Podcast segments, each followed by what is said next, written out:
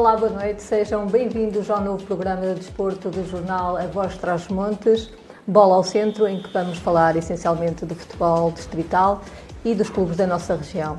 Contamos com os nossos dois comentadores residentes, o Armando Maravilhas e o Paulo Ferreira. E hoje temos um convidado do, no programa, o presidente do Sport Clube Vila Real, Francisco Carvalho, a quem desde já agradeço por ter vindo aqui ao nosso programa. Muito obrigada. Agradeço o convite. Sr. Presidente, começava já por lhe fazer uma pergunta. A 25 de maio faz cinco anos que assumiu o comando do Sport Clube Vila Real. Que balanço é que faz destes quase cinco anos à frente de, de um clube centenário? O balanço. Positivo? Uh, faço um balanço muito positivo, visto aquilo que se passou dentro. Falei de quatro anos para cá e deixar o, o primeiro ano. Foi um balanço muito positivo porque lavar a cara ao clube não foi fácil. Porque vou falar há quatro anos porquê? porque nós quando subimos ao Nacional, nem com dinheiro os jogadores queriam vir. Tinha uma má imagem o clube, é Muito isso? má imagem, é por isso que cheguei a oferecer 1.500 euros a um jogador e ele disse, não, pela Real não vou, pela Real não paga. E com isso muitos foi muito complicado fazer equipa. E por isso, hoje, é fácil trazer um jogador para a Vila Real. Por isso, só por aí já foi um, um balanço muito positivo. E a nível da pandemia, foi mesmo muito duro para, para o Vila Real eh, essa altura?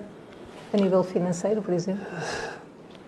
A nível financeiro foi, foi pior porque não entrava nenhuma receita. Tínhamos que pagar aos jogadores. Despesa bastante elevada.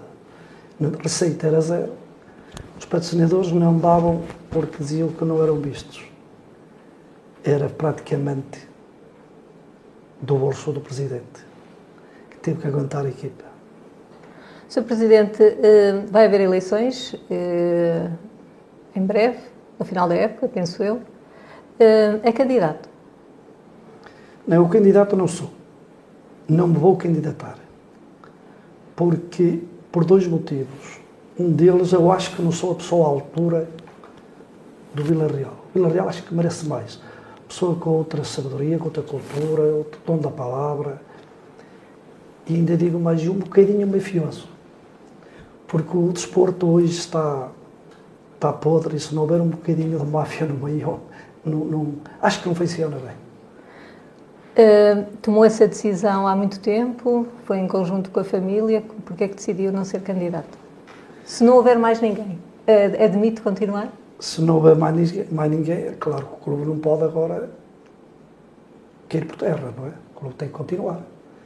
Mas tem que, temos de tentar, eu acho que há um candidato, e devemos tentar que apareça alguém para dar continuidade ao trabalho que nós, foi, que nós fizemos, porque se agora desistisse e não houvesse ninguém, o que é que indica a fazer estes 5 anos? Não indica a fazer nada. Como é que está o Vila Real a nível de saúde financeira? Vila Real é no nível de saúde financeira não está mal, podia estar melhor, mas não está mal porque aquele ano de pandemia, mesmo que esteja a dever, mesmo que a dívida se mantenha, nunca foi a 100 positivo porque um ano de pandemia foi, foi duro. Por isso, mas eu acho que a dívida está mais baixa que aquilo que nós já recebemos. Mas quanto dinheiro injetou no Vila Real? Tem uma ideia já? Tenho cerca de 260 mil. E se sair do clube, acha que vai recuperar uh, esse dinheiro? Eu saí do clube, eu acho que é possível recebê-lo em condições razoáveis, por exemplo, para o clube e para mim. Porque o clube nunca vou matá-lo, não é? Eu nunca vou. Porque eu podia acabar com o clube e eu não quero.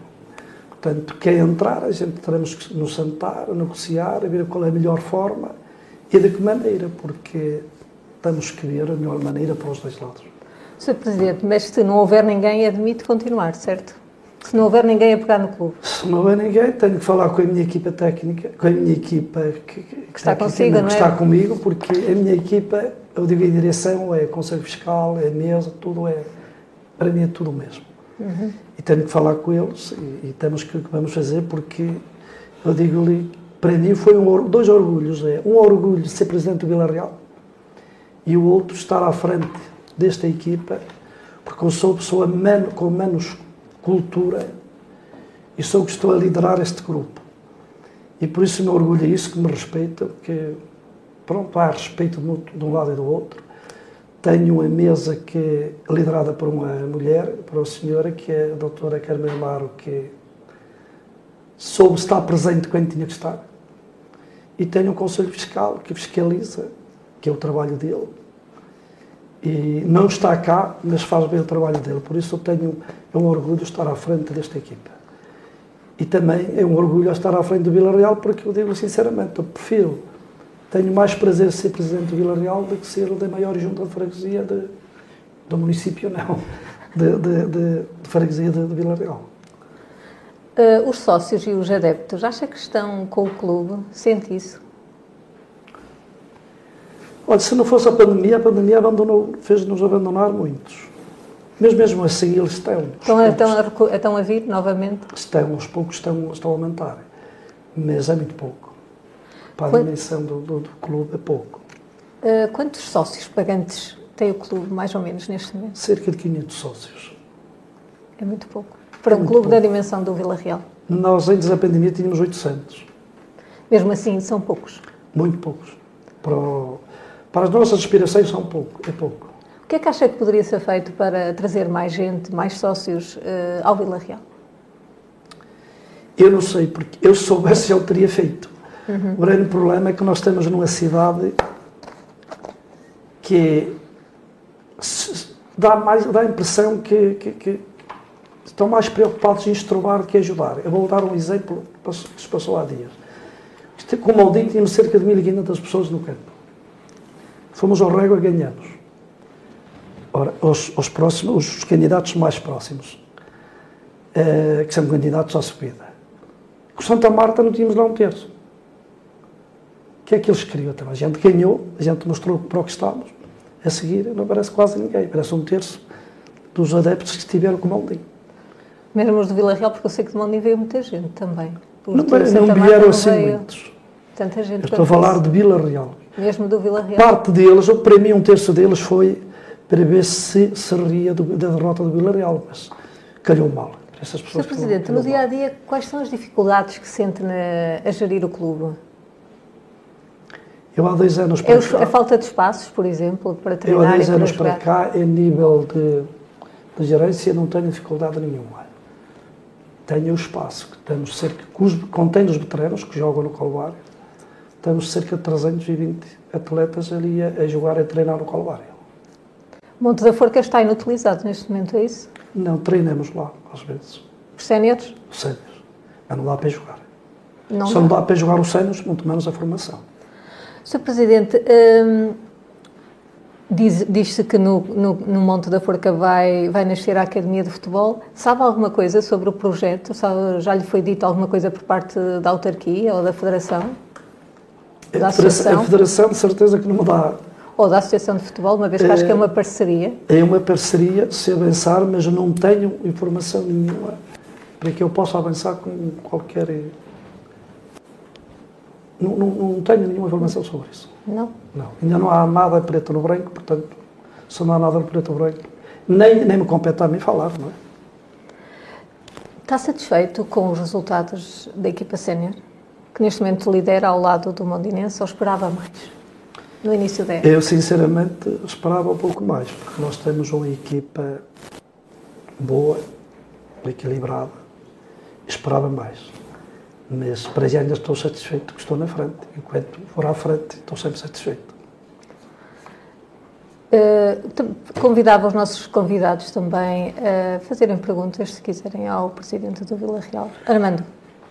Antes de mais, boa noite, Márcia, boa noite, Paulo, e também aqui cumprimentar o, Presidente do Vila Real, Francisco Carvalho, já nos conhecemos já há, há muitos anos. Presidente, em primeiro lugar, eu queria dizer que Sei que como é difícil governar um, um clube como o Vila Real, em que as receitas são muito poucas, que todos os dias surgem problemas novos e a certeza quando entrou no seu primeiro ano deparou-se com coisas se calhar que não contava. Por isso, quando a primeira pergunta que eu lhe queria fazer tenho aqui várias, a Márcia já me foi roubando a maior parte delas, mas eu queria lhe perguntar o que motivou ou quais foram os motivos para se candidatar pela primeira vez ao, Sport Clube, ao é presidente do Sport Clube de, de Vila Real? A gente quando diz aquilo que não deve, ou mexe naquilo que não deve, depois tem que assumir. Eu fui há cerca de dois anos antes de me candidatar, foi uma assembleia, se calhar a primeira que foi, se não tivesse ido, tinha ganho muito dinheiro e sossego. E havia lá muita coisa mal, para não falar outros nomes, que é onde estava a apresentar contas de quatro anos num. E eu não gostei daquilo que vi, e estou certo só dizer isto para o, para o Presidente da Mesa, acho que era o Presidente da Mesa que estava a falar, que eu disse, olha, isto não é nada, peguei no papel, isto não é nada. Se daqui a 10 anos não estiver a 50%, malditas palavras, disse, eu vou pô-los na rua. A partir daí, pronto, senti-me na obrigação de me, candidatar. E tive o azar de ganhar as eleições. Porquê que disse tive o azar? Eu nunca pensei que o clube estava daquela forma, porque não é crítica para quem lá estava, que não, não estou aqui para, para criticar agora ninguém, mas não havia ponta para onde pegar e tinha, tinha apresentado contas meses antes de, salvo erro, 299 mil euros e ele ultrapassava os 500 mil. Eu só processo em tribunal tinha entre 9 e 10. Passivo? Pinhoras, pinhoras.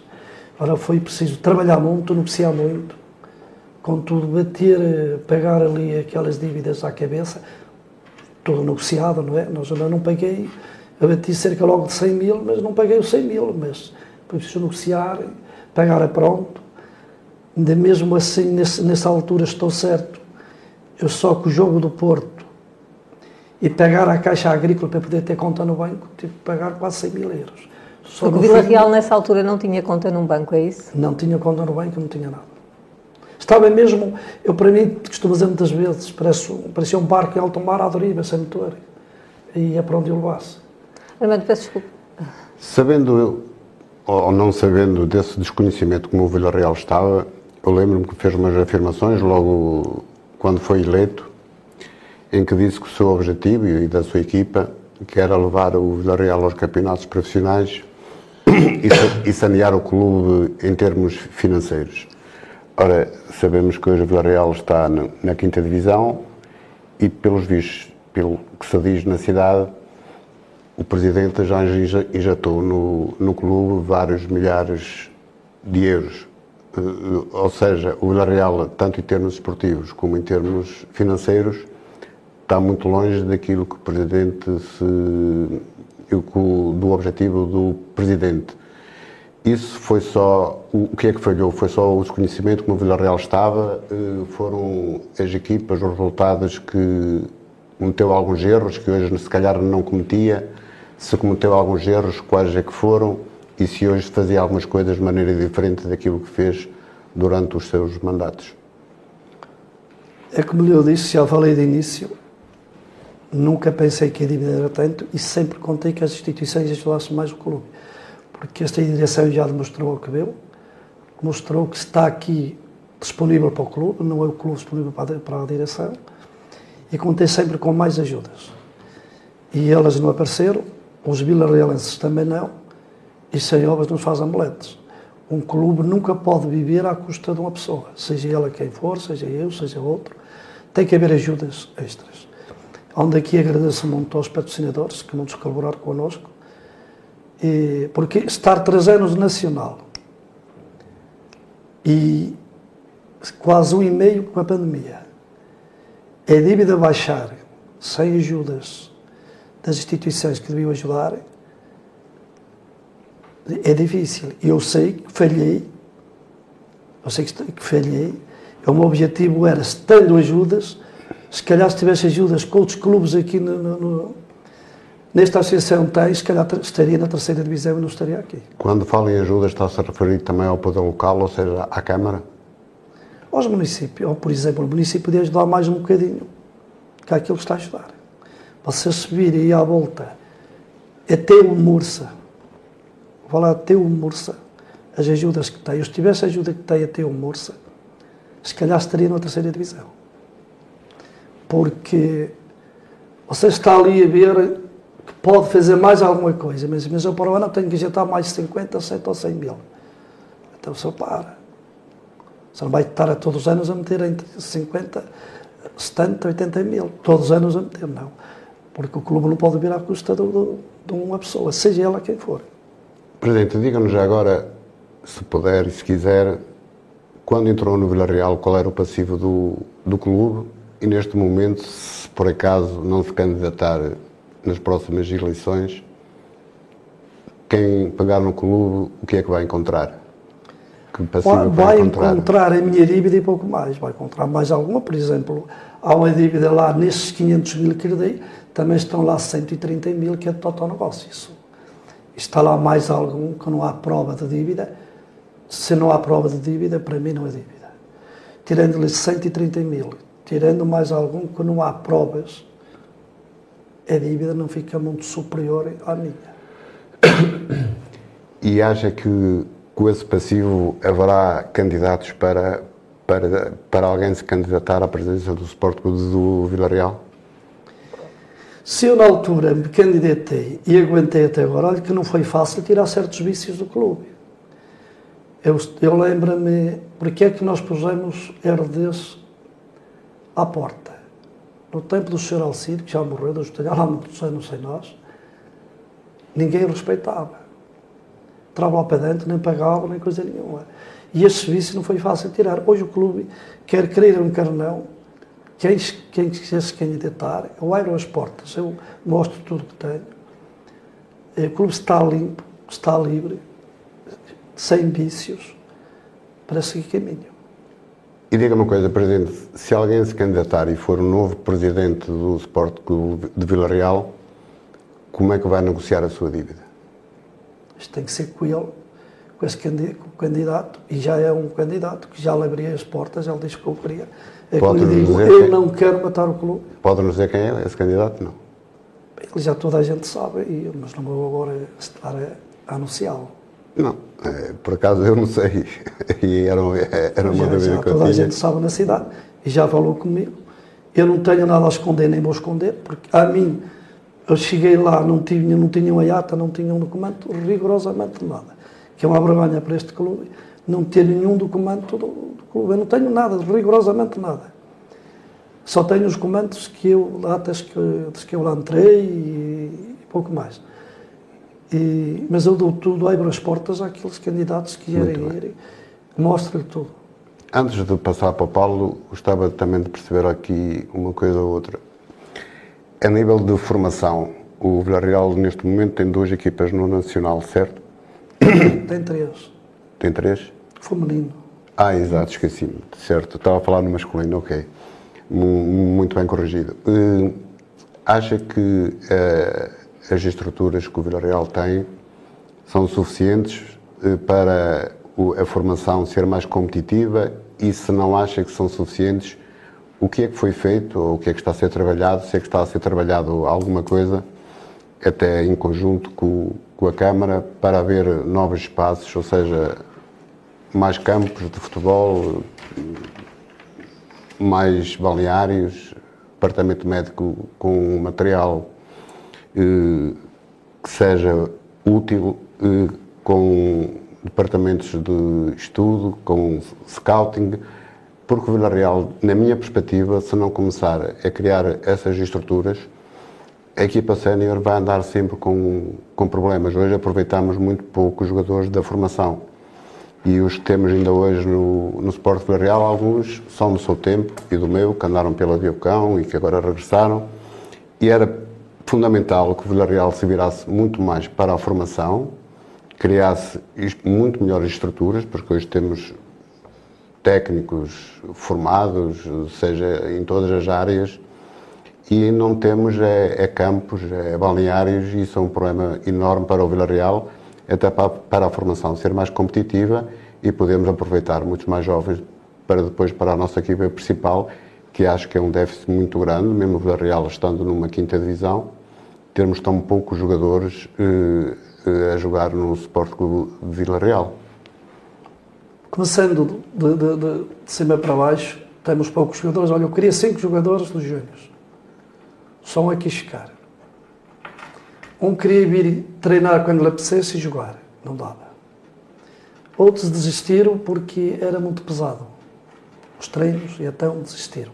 Portanto, só aí de cinco com, não se pode queixar do, do clube. Em questão de campos, de infraestruturas, claro que se não aumentar, não há hipótese. O clube está morto na mesma. Não há dinheiro que o faça continuar. Eu, eu, dizia há um bocado, falei no Múrcia, fui lá no Santa Marta, que podia falar no Rego e no, noutros clubes. Uh, eu já estava na terceira, mas não conseguia.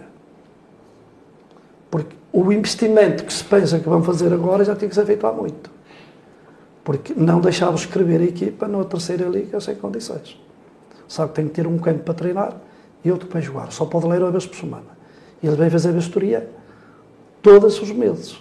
Não havendo condições. A equipa tem pois, que deixar. Presidente, mas deixe-me só dizer o seguinte, e para terminar, para passar a palavra ao Paulo. Está lá há cinco anos e antes estiveram outros. Claro. Certo? E eu conheço o Villarreal. São espaço o clube físico. Não, eu conheço o Villarreal há muito, muito tempo, há muitas décadas. E o que eu vejo no Villarreal, desde que o Monte da Forca foi feito e depois o sintético no Calvário, não foi feito mais nada. Ou seja, o Villarreal sobe e desce, a equipa sénior continua neste momento no Distrital, a formação não vejo grandes melhorias porque não há as devidas condições para, para melhorar, porque sem, sem espaços condizentes e, e sem outras estruturas não é possível haver uma, uma formação competitiva. E se nós não olharmos para estes, para estes problemas que nos afetam, a nós, vilarrealenses, a equipa sénior vai andar sempre num, num vai e vem. Não, não tem outra, outras, outras hipóteses. Todos os clubes que eu conheço e que neste momento estão na Primeira Liga, Segunda Liga ou Liga 3, começaram todos por baixo. A gente vai ver as instalações que eles têm e, e vê-se que aquilo tem ali um trabalho feito e depois vão tirar dividendos desse mesmo trabalho. Porque eu acho, na minha opinião, e o Presidente vai, vai falar, eu acho que é um erro olharmos ou investirmos na equipa sénior e o passivo foi diminuindo, mas ainda é enorme e a formação, aquilo que, que é sustentável, que é a formação, nós não temos as mínimas condições. O que eu tinha quase no meu tempo, a não ser era pelado, depois foi relevado, é praticamente o que o Vila Real tem hoje. E se nós não olharmos para isso, é claro que o Presidente não pode fazer isso sozinho, tem que ter ajudas, tem que ter parcerias, mas eu pergunto se há alguma coisa que está a ser feito para, até com o poder local, com patrocínios, para essas infraestruturas melhorarem e de uma vez por todas daqui a 4, 5 anos podermos dar um salto sustentável. Não como agora que subimos, descemos, temos a ambição de subir, mas, é, mas continua tudo sempre igual, Presidente.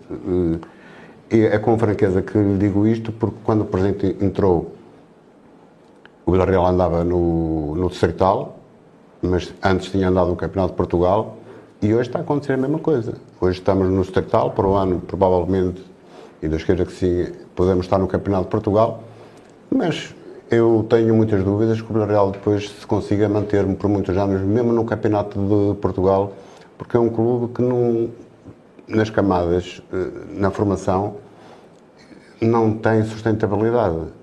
E, e o Presidente teve lá cinco anos e certeza que percebeu isso. Por mais dinheiro que injetasse no clube, por mais que se esforçasse, durante estes cinco anos, apesar de haver o contratempo da pandemia, o Villarreal está praticamente igual em termos competitivos ao que estava há 5, há 10, há 15 anos.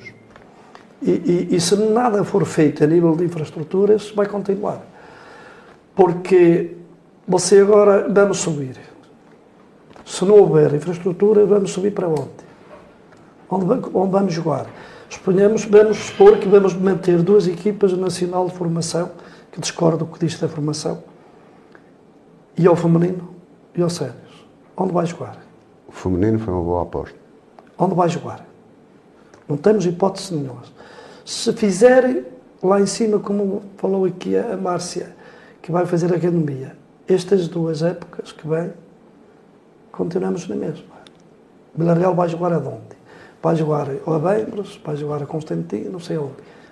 Não, pode, não podemos dar aqui o caso às costas, como andei ali dois anos, quando a Grua caiu. Foi para Vila Pouca, para Sabrosa, tudo isso também puxou muita despesa. Sim, claro. Por exemplo, puxa muita despesa que ninguém sabe. Este fim de semana temos cinco transportes para pagar. E são para Gaia, são para Chaves, são para Braga, são para Viseu e para Mursa. São transportes caros. Isso puxa muita despesa. Primeiro, eh, o Vilareal não pagava transporte. Segundo me dizem, os pais dos atletas ainda pagavam 5 euros cada atleta para ir jogar de transporte. Hoje não. O, o, o clube paga os transportes. Não chega a 20 mil euros por ano. E isso ninguém faz contas a isso. Sim, é... É preciso fazer essas contas. Depois a, a formação, já há sete anos que não estava como está hoje. Há sete anos. Há sete ou oito anos. Eu não sou muito bom de memória, portanto, e estamos aí a criar bases que daqui a quatro anos, se não perdermos jogadores do sub-16 e sub-15, pode nascer mais de meia equipa para o sénios. Pois, isso seria. Aquilo que eu até já falei com esse candidato, candidato, pelo menos anda, anda a analisar, diz: olha, aqui estas duas equipas, era preciso mantê-las, que daqui a quatro anos, se calhar, mais de metade da equipa está aqui com condições de lá estar. Mas se não for feito essas infraestruturas, essa tal academia, não vale a pena andarmos aqui com isso. Presidente, só, só uma questão. Uh, Sente-se sozinho nesta caminhada de cinco anos? Não, como já lhe quadro. Não com a sua equipa, equipa, mas com a envolvente da cidade. Podia ser mais, já muito pouco. Para a cidade que temos, já, já tenho oportunidade de falar, acho que temos 50 mil habitantes e nós não temos de emitir ao menos ou menos 5% dos sócios. E aí, sim, aí já dava, não dava para fazermos, criarmos condições, que isto tem que ser o município a criar, mas já dava para a gente, o meu sonho não era mais com alguns dizem, tu disseste Primeira Liga, isso não, está fora a questão, Vila Real a Primeira Liga, mas na Terceira Liga gostava muito. Liga 3? Sinto, sim, na Liga 3. E sinto-me um bocado triste por não chegar lá, mas não, já não tenho tempo para mais. Porque... Mas sente-se cansada? não é cansado, a minha saúde também não me permite muito. Quando é no inverno, eu vejo-me um bocado complicado. Que eu estou afastado, como já falei há bocado, quase há um mês que pouco vi a equipa. Paulo, se quiser fazer alguma pergunta. Sim, eh, antes de mais, eh, dizer boa noite a todos os presentes aqui eh, e cumprimentar as pessoas lá em casa que nos estão a seguir em direto e que depois, a posteriori, também irão ver o programa. Desde já também parabenizar aqui o, o, o Sr. Presidente do Sport Clube Vila Real por ter a humildade de reconhecer os seus erros perante, perante o, o, público, porque só, só, não, só não erra quem não faz, e é preciso também ter coragem para ele admitir que, que errou ao longo deste percurso e, e, que se calhar também, porque, porque foi ele que o fez, não é? Porque se não fosse ele, também estaria de fora a ver os erros dos outros, e basicamente é isso. Uh, Algumas perguntas que foram aqui colocadas ao Presidente, eu teria já aqui alguns apontamentos. Tu, Márcia, colocaste, o Armando também. Eu só quero fazer aqui uma pergunta que vai de encontro ao que o Armando falou agora na parte final e pegar um pouco na sua entrada no, no Sport Clube Vila Real. Na altura, eu lembro perfeitamente, eu estava a treinar o Sport Clube da Régua nesse ano, apanhei o barco a meio, mas um dos slogans desse ano era os meninos da Vila. E, e pegando aqui um pouco o que disse o Armando, eu lembro perfeitamente que acho que 80% de, desse plantel, inclusive, inclu, incluindo equipa técnica, toda a estrutura, e muitos dos que estavam também nessa altura ainda continuaram a fazer um bom trabalho na formação, inclusive na prospecção, no scouting e por aí fora. Um, nesse ano a equipa era competitiva e acabou por ser campeã de derrotas, acabou por ganhar a taça e penso que também fez o triplete, penso eu, porque ganhou a taça transmontana, uhum. se a memória não me falha. O que, eu, o que eu quero perguntar é o seguinte, que é, é duas perguntas numa. Nesse ano, eh, para o meu espanto, e não só o meu espanto, mas para, para espanto de muita gente que seguia o Vila Real, e nesse ano eu lembro que o Vila Real era acompanhado por muitos adeptos e tinha os adeptos do lado da equipa, apesar de estar na Distrital, porque se sentiu ali uma união para, com, com, com os adeptos e com a cidade. Um, o Presidente tomou a opção de não dar continuidade ao trabalho dessa equipa técnica, liderada pelo Patrick Canto, que fez um trabalho brilhante. Um, e a minha pergunta vai entroncar no seguinte: um, e pegando nisto na academia, tendo nesse ano, e muito bem, na minha opinião, e é a minha opinião, uh, apostado essencialmente em jogadores que gravitavam aqui à volta em clubes da, do, do, nosso distrito, essencialmente da cidade de Vila Real, Ocão, Abames, um, o próprio Sport Clube Vila Real e outros, e outros jogadores naturais da cidade de Vila Real que estavam a representar outras equipas. Nesse ano conseguiu uma época brilhante e de repente uh, o Presidente optou por isso. O que é certo é que, pegando no que diz o Armando, este ano, e olhando para a equipa principal, eu, na minha opinião, e vendo de fora, vendo de fora, apenas como adepto ou como mero uh, apaixonado pela modalidade, vejo que a equipa lhe falta alguma mística. Uh, dessa equipa resta o Fred, penso eu, um, e acho que, se a memória não me falha mais ninguém. E depois voltamos ao assunto da academia. Eu acho que às vezes uh, falta também, e, e, pegando, ou seja, a primeira pergunta é perceber porque é que tomou essa decisão em relação à equipa técnica, e depois, é, é, a segunda pergunta na, na, mesma, é perceber também porque é que, porque é que de certa maneira, uh, não, há, não, há, não há uma reunião ou não consegue não estou a dizer que é o Presidente, ou pode ser falta de comunicação de um lado, do município, pode ser falta do, do Sport Clube Real, pode ser falta dos outros clubes que, que, que, são da cidade, não haver uma política desportiva que fomente essencialmente e, e que fomente e que cimente a posição do Sport Clube Real nos nacionais. Porque, olhando para a formação, um, e, para, e, e, pegando no que do, disse o Armando, eu acho que um, a base de uma casa é sempre começa de baixo para cima e se nós não tivermos uma base, quer na formação, se não dermos continuidade a esse projeto, acaba por depois acontecer isto. Acontecer que mesmo as equipas que lutam para subir aos nacionais nas distritais acabam por ter jogadores de fora, contratados, se calhar até mais baratos, é verdade, concordo que sim, mas que lhes falta também a mística para sentir, não digo o peso, mas o amor pelo símbolo que trazem ao peito. E isso está-se a perder, na minha opinião, que não é só aqui na cidade de Vila Real, atenção, eu também contra a minha cidade falo. Um, está-se a perder e eu acho que isso também é culpa dos municípios, mas também muito culpa dos clubes, porque cada um olha para o seu umbigo. Não sei se concorda com esta minha, com esta minha opinião. Eu acho que se todos reunissem, tá, é inequívoco aos olhos de toda a gente que o Sport Clube Vila Real é o clube pai do, do, do, da cidade, é capital distrito. Eu acho que se houvesse uma política esportiva, seria possível cumprir o seu sonho, não com tanto dinheiro e estando numa Liga 3. Uh, ah, e era possível, mas lá está, a falta de diálogo, ou a falta do projeto, às vezes os, os tombos que damos no caminho e não percebemos como caímos e levantamos e tornamos a cair, isso a mim é que me faz um pouco confusão. Só queria saber essa sua opinião. De resto, já, já respondeu aqui. Primeiro, primeiro para responder, é, aos atletas de Vila Real, vou dar um exemplo, e essa pessoa, se estiver a ouvir, sabe quem estou a falar. Eu, uma altura, atrasei-me a pagar uma semana. E há um atleta que tinha estado no Vila Real e saiu e voltou. E eu sabia que ele tinha estado três meses sem receber para onde tinha ido. E veio com a semana, ele era dos mais chatos. Aquele que devia ajudar o clube era, era começava a criar problema no baleário. E eu chamei-o à parte sozinho e perguntei logo lá: tu estiveste em tal parte, estiveste três meses sem receber? Ah, estive, porque a Câmara atrasou-se a dar o dinheiro e eu estive três meses sem receber, mas recebi tudo. Depois, olha, lá a Câmara atrasou-se a dar o dinheiro. Foram três meses e recebeste tudo. Mas aqui, não é a Câmara que, que o dá, sou eu do meu bolso, estás há uma semana. És o, o incendiário desta porra. Portanto, nunca te fiquei a dever nada, nem vou ficar a dever. Portanto, você, em vez de ajudar o baleário, era o primeiro a estrovar. Mas como isso há mais.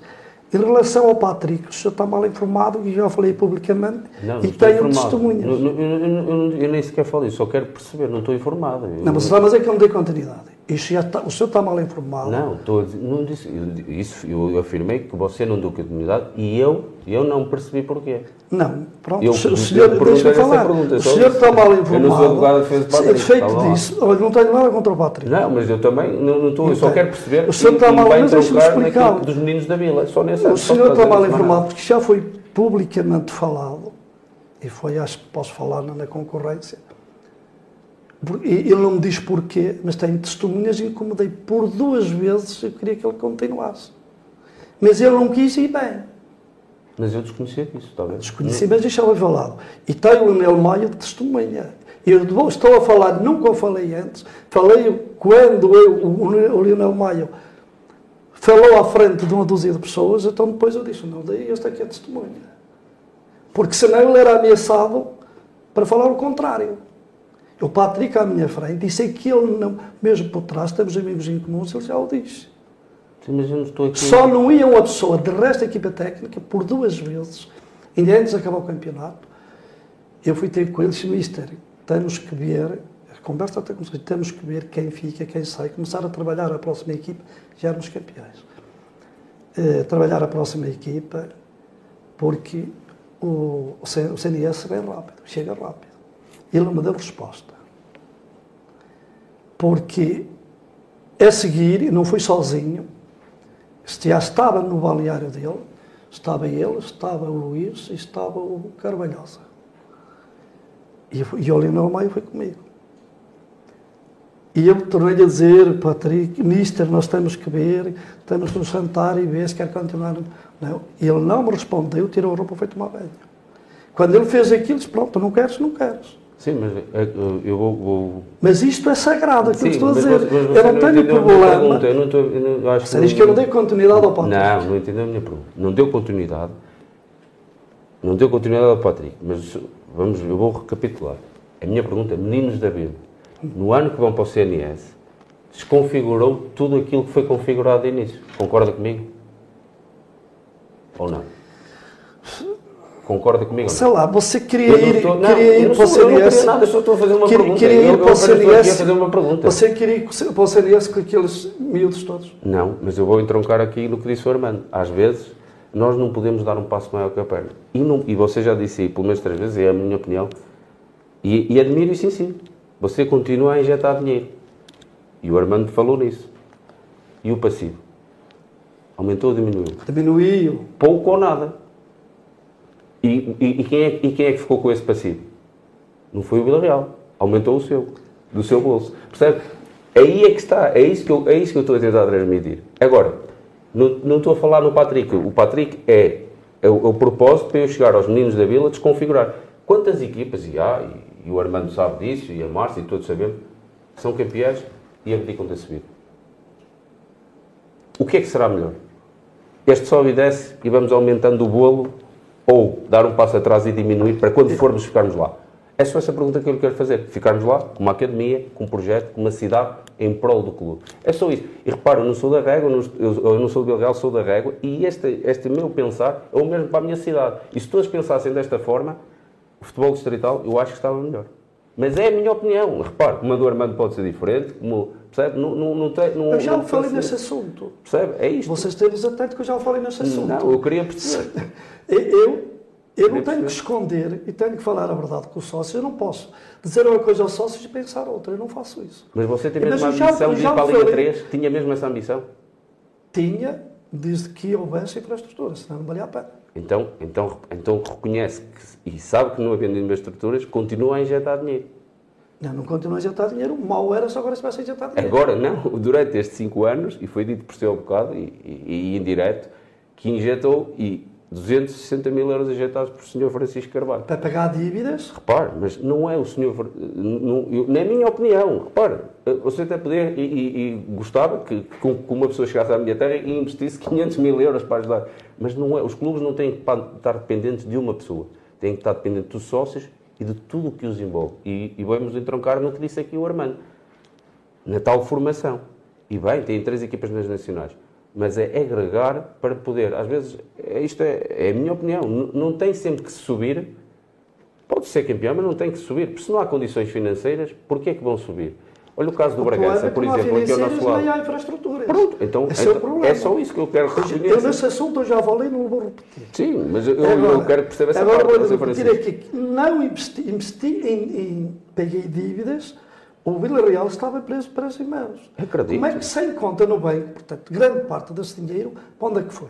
Eu sei, foi para a dívida e foi, e foi você foi que para libertar o Vila Real. O Vila Real estava preso para as mãos. Você estava a injetar, a ser, eu ou ia ou não ia. É isso eu, que eu estou até pedia logo a demissão outra vez. Não, mas eu reconheço, eu disse logo no início, na minha primeira abordagem assim, disse reconheço e, e acredito e, e admiro pessoas que têm a capacidade e a coragem de se sacrificar em prol de uma instituição, de uma cidade em que todos criticam e nada fazem. Eu disse isso logo no início. Isso é fácil criticar. É isso, mas eu disse isso logo no início. Eu só queria perceber era porque é que não, não deu um passinho atrás para essa sua ambição mantendo-se, sabendo que não havia infraestruturas, o Monte da Forca é cada vez mais degradado, o município, ou não, porque eu não sou de cá, estando cada vez mais Você afastado. está a perder, desculpa lá falar assim, está a perder muito tempo, onde eu já falei. Pronto. eu- Já falei àquele homem, Ok, pronto, eu já, Já já, já estou àquele homem. esclarecido, já estou esclarecido. não está esclarecido aqui. Eu, Estou. eu torno-lhe a a dizer, eu já falei àquele homem, que se calhar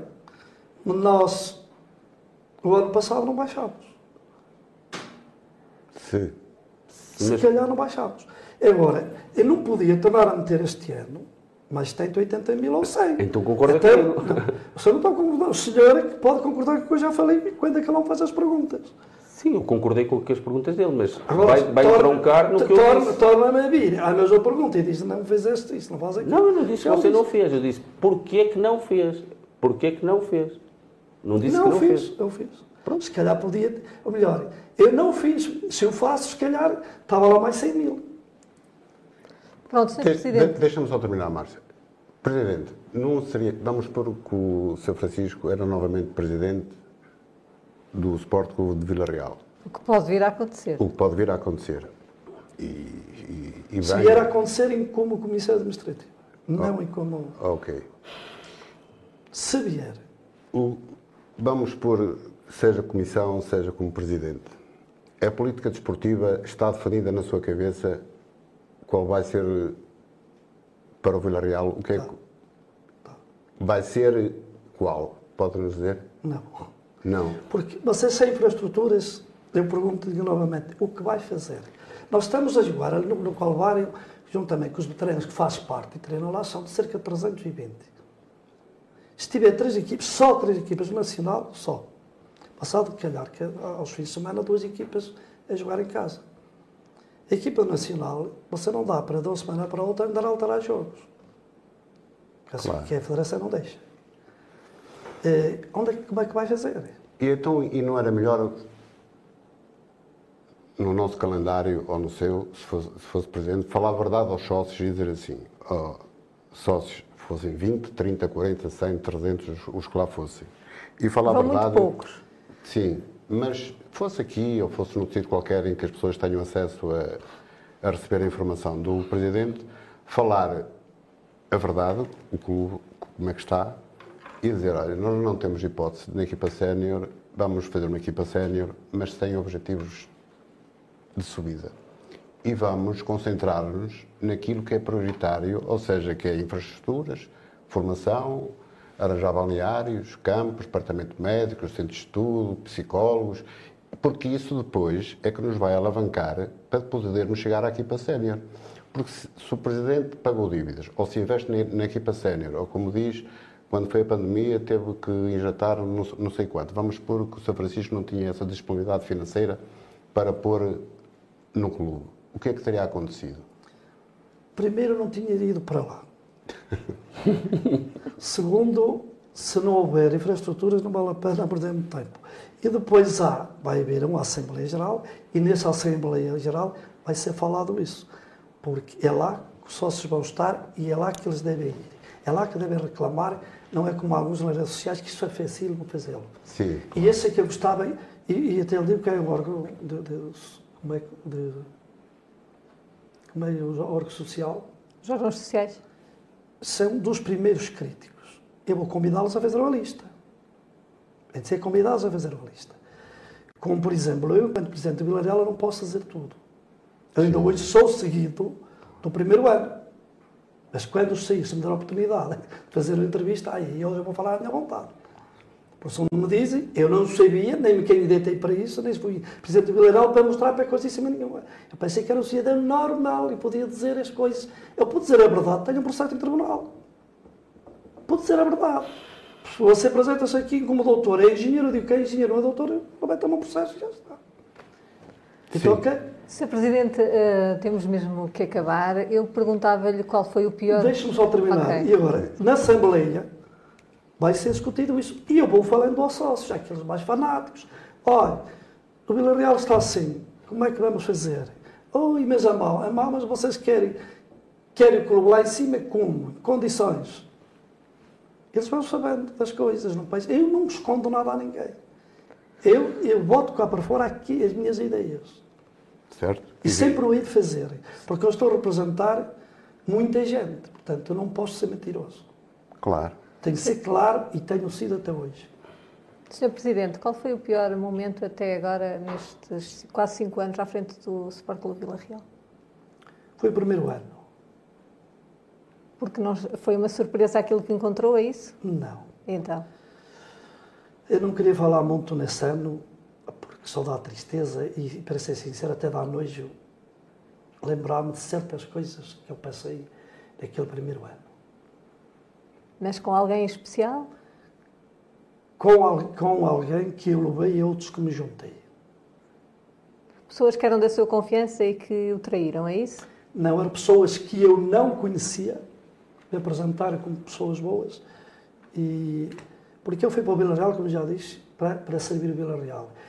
E enquanto o Vila Real, que hoje não acontece, porque o Vila Real sequer é um trampolim para arranjar empregos, isto e aquilo, e para se ver, para se mostrar. E hoje não acontece. E na altura foi muita gente com essas intenções. Só que saiu tudo errado depois, meu amigo. O primeiro ano foi, foi muito duro. Eu depois também não gosto de dar o braço a torcer. E foi triste. Bastante triste. Ficou muito desiludido com as pessoas que o Muito acompanharam. desiludido. Aprendi a ser falso, coisa que eu não quero para a minha vida, a ser falso, a ser maroto. É, Obrigado a a dizer aqui isso. uma coisa e a, fazer, e a dizer ali outra. Não me obrigaram, mas uma pessoa para andar nesta vida parece que tem que ser assim. Eu não, não, não sou desse, desse, desse. Não tenho esse sangue. E o melhor momento? O melhor momento é quando a gente ganha, quando. Não é? Isso sempre para os momentos. Quando vence, não é? É quando se vence. Quando se acha é triste, a pessoa fica triste, mas, como já foi aqui falado, eu já respondi isto por duas vezes, mas às vezes tem mesmo que ser. Sr. Presidente, só mesmo uma última pergunta. O que é que neste momento pode garantir aos sócios e adeptos do Sport Clube Vila Real? Só se posso garantir transparência e lealdade, aquilo que posso garantir. Como isso me permitia para responder ali ao, ao Sr. Armando, até eu sei agora quero sair. Quem quer entrar quer equipa nacional, porque é que eu não vou deixar a equipa nacional? Tem que fazer as vontades. Depois eles lá fazem. Eu estou aqui para ajudar. Se vi trabalho, e irei ajudar sempre. Cá a mim nunca ninguém me ajudou, nem dos candidatos, nem dos anteriores. Portanto, eu estou aqui para ajudar. Se haja trabalho para o Vila, eu quase estarei para ajudar. Não, isso é, é um bom sinal e certeza que os vilareilenses eh, agradecem antecipadamente. Isso, Podem contar comigo para ajudar. Agora, não posso andar muito nesta vida, eu não sou assim tão velho, embora pareça, mas tenho dificuldade, mais que tenho problemas ossos, no inverno beijo-me negro para andar. Sr. Presidente, muito obrigada por ter vindo ao Bola ao Centro e até uma próxima oportunidade. Eu que agradeço. Se tiver a oportunidade de conhecer Vila Real, aí esclareço muita coisa. Será novamente convidado para vir ao programa. Aí agradeço. Agora vamos fazer um pequeno intervalo. Voltamos já de seguida para comentar eh, os jogos do fim de semana e o que se passou de mais relevante nos nossos campeonatos. Até já.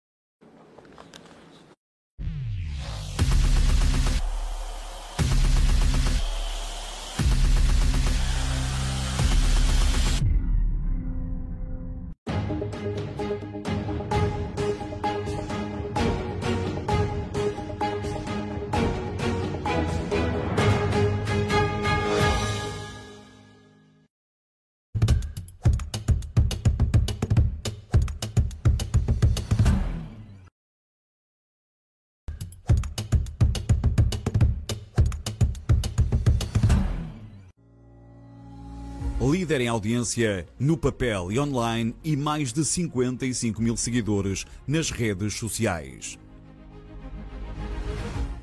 O jornal A Voz de Trás os Montes é líder absoluto na região e promete continuar a inovar para levar aos leitores a informação mais rigorosa e credível. Assim, obrigado pela confiança e por continuar ao nosso lado. A Voz de Trás os Montes, um jornal, uma região, toda a informação.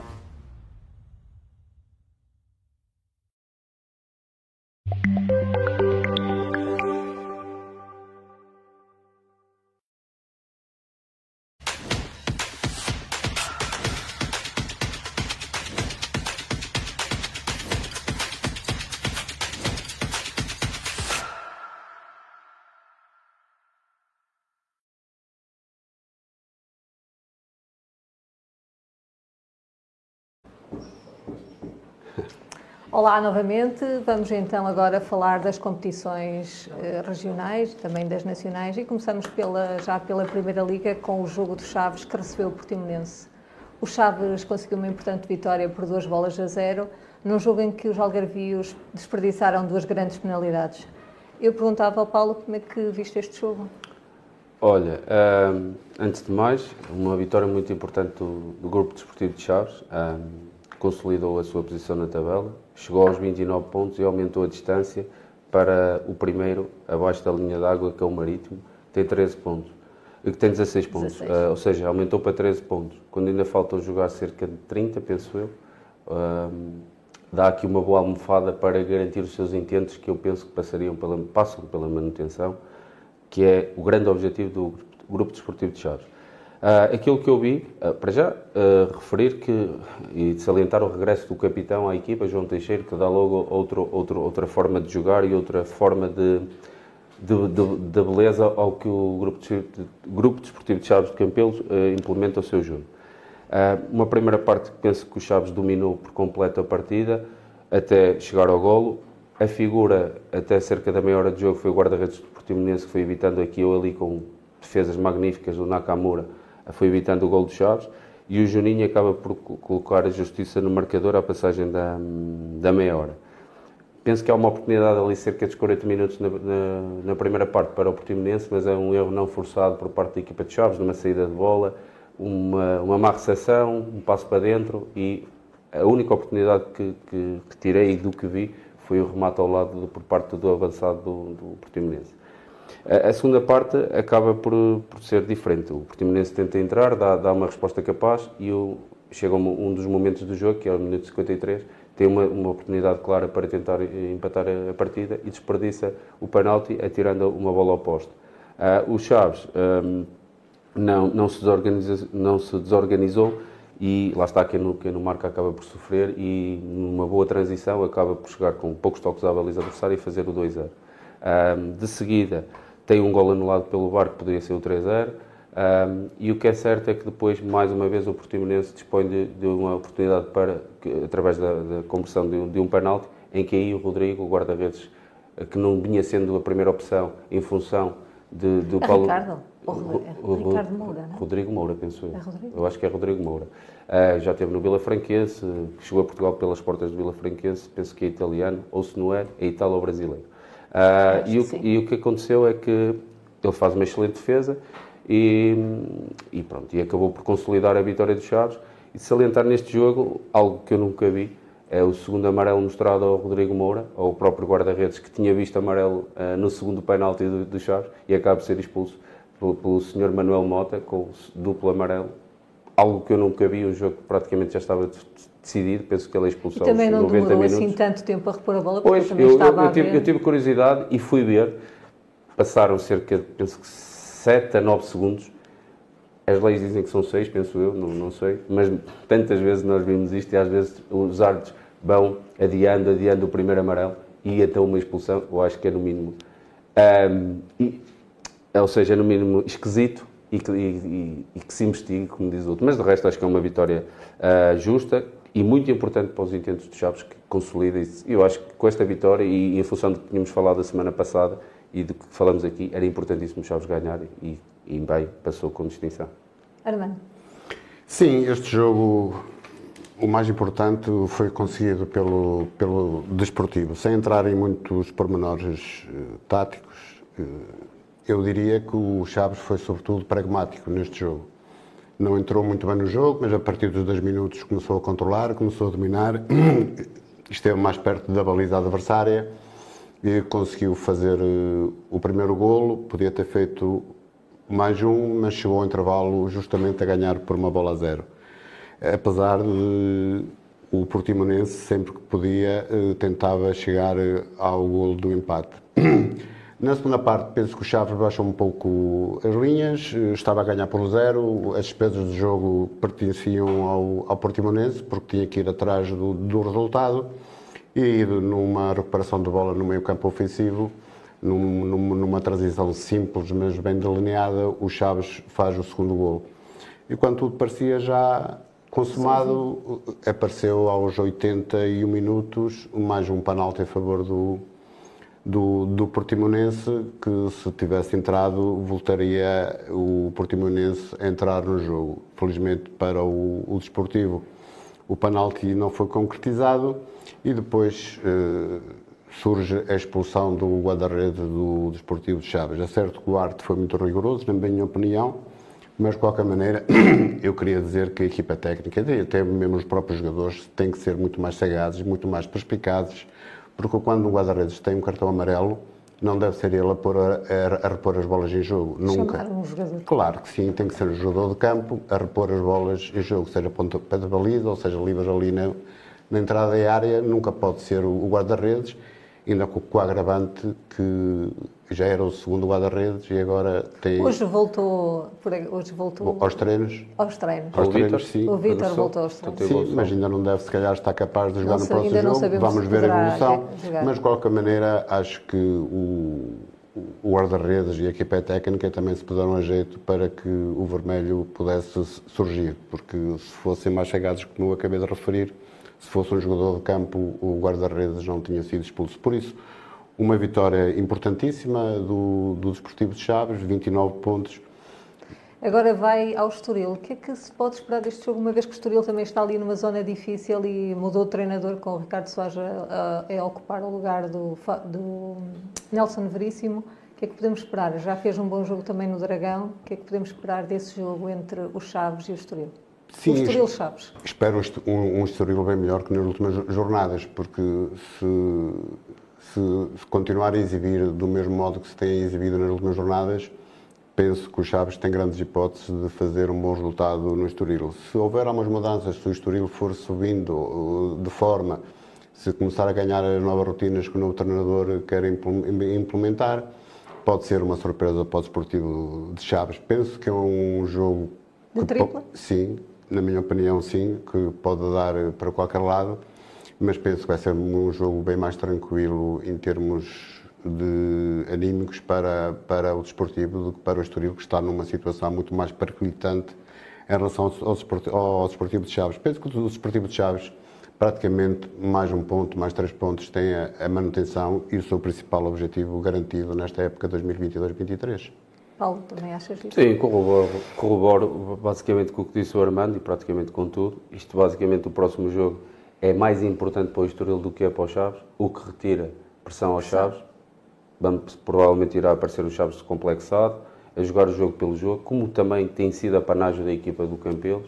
E agora, com esta vitória que lhe dá ainda mais um- uma, uma boa almofada e com mais um a quatro pontos consegue a manutenção, por isso é um jogo claramente tripla, porque será um jogo aberto. O Estoril já demonstrou também que o Ricardo Soares que mudou algumas coisas no Estado de Dragão, conseguiu fazer dois golos no Estado Dragão, para ver-se um bom espetáculo.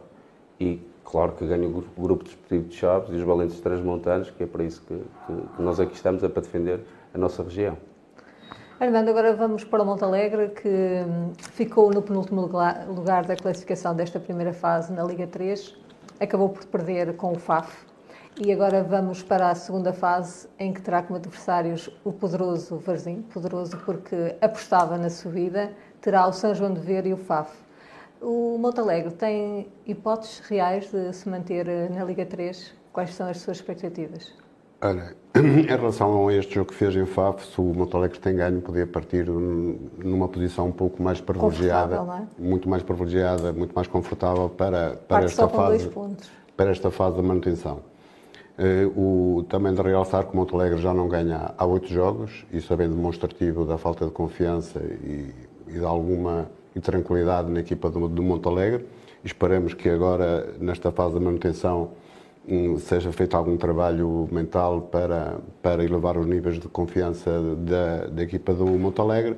É certo que está num grupo complicado, como tu referiste, e parte com uma desvantagem de 4 pontos para a manutenção, o, o, o que em 6 jogos não é muito fácil de recuperar. Mas, como se costuma dizer, esperamos que o Montalegre se reerga, eh, volte a uma fase que também já teve muito boa. As equipas, eh, penso que são muito equilibradas, eh, os jogos podem pender para qualquer um dos lados. penso que as hipóteses do Montalegre não são muitas. Para, para falar francamente, vejo com muita dificuldade o Montalegre manter-se nesta terceira liga. De qualquer maneira, há seis jogos para disputar, há 18 pontos em disputa e o Montalegre, certeza que vai lutar pelos dois primeiros lugares para conseguir a manutenção nesta Liga 3. Paulo, quais são as tuas expectativas? Expectativas acabam por passar muito o que disse aqui o Armando. Olhando para estas quatro equipas nos seis, seis jogos e 18 pontos, à partida, e olhando para o que fez o Barzinho e o que não fez o Barzinho nesta ponta final, também. Sim, bastava fazer o mesmo, uh, o mesmo resultado que o Braga B para não cair para não cair. Uh, e o Barzinho, que eliminou o Sporting da Taça de Portugal. E uh, que o Benfica subiu muito, sofreu muito também para, para passar. Para conseguir passar. E o Barzinho, também orientado, lá está o Barzinho mudou, mudou de equipa técnica, ou seja, não deram tempo, não deixaram acabar esta, esta fase. E, e, o Tiago Margarido acabou por depois ser substituído. Houve ali mudanças também até a nível estrutural. Um, e, o que, e, focando aqui no Montalegre, o Montalegre, sabendo que pode conseguir uma gracinha contra o, contra o Barzinho, tem que se focar essencialmente nos jogos em casa, somar vitórias e tentar ir buscar pontos fora. Se o conseguir, poderá conseguir aqui uma manutenção que acaba por ser histórica, face à dificuldade, face até à zona geográfica em que se encontra. Já falamos disso, porque não é fácil recrutar jogadores e manter jogadores. E sabendo que as equipas do litoral eh, norte, eh, litoral norte, centro, eh, vão ter sempre mais, mais ferramentas ou estar melhor apetrechadas que as nossas. Montalegre tem feito um trabalho fantástico até aqui e é perceber agora de que forma os comandados do, do irão trabalhar animicamente, recuperar índices de confiança, ver o que é que fizeram de bem, melhorar isso, essencialmente ver aquilo que não fizeram tão bem, para agora se prepararem, porque são seis finais um, e sabemos que isto, que todos os pontos contam. E lá está, um empate aqui também poderia fazer diferença. A vitória de Montalegre neste último jogo também poderia fazer diferença agora nesta fase.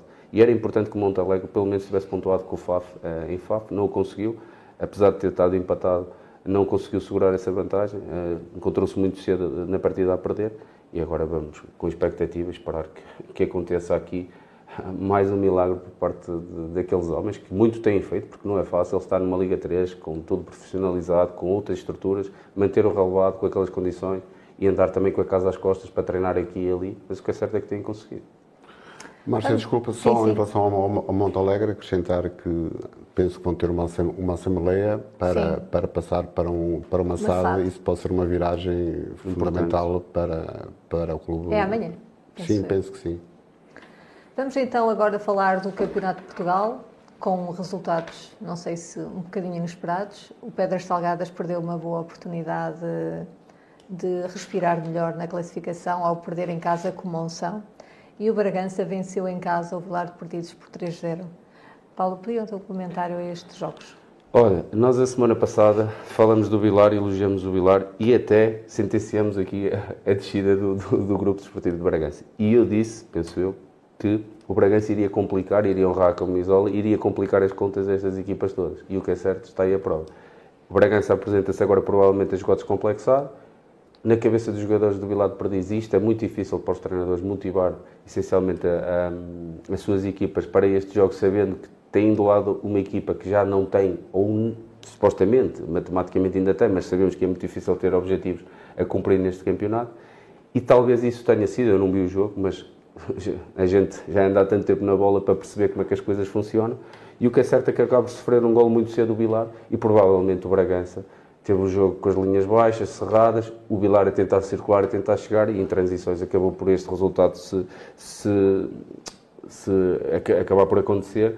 Não é que complique em muito a vida do Vila de Perdiz, porque tem feito um campeonato fantástico, uh, tem 9 pontos a maior, ou seja, tem 9 pontos ainda de, para, margem, para é? margem em 12 possíveis, com maior ou menor dificuldade irá, irá garantir a manutenção, mas o que é certo é que talvez sirva de aviso até para o próximo jogo e para, o aviso da navegação do, do Vitor Gamito, porque vai, vai, vai, vai receber o, o Amarante Exatamente. E o Amarante também é muito difícil estar em segundo lugar e aí pode ser uma resposta. Eu acho que se ganhar o Amarante ou se empatar até pode conseguir a manutenção já na próxima jornada.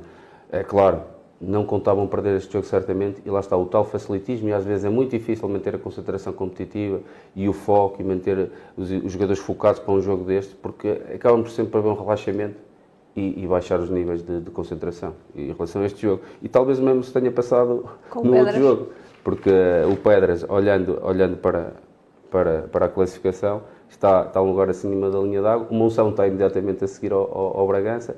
Também não estou a ver o Monção a conseguir aqui uma manutenção, mas o que é certo é que vai complicar a vida ao Pedras, ao Domiense, ao Merlinense, não diria ao Velado Perdido, mas essencialmente ao Domiense, ao, ao Merlim e até mesmo a São Martinho e, e, e, e quiçá o Maria da Fonte também. Está ali tudo muito próximo, porque faltam muitos poucos pontos para jogar, vão jogar entre eles.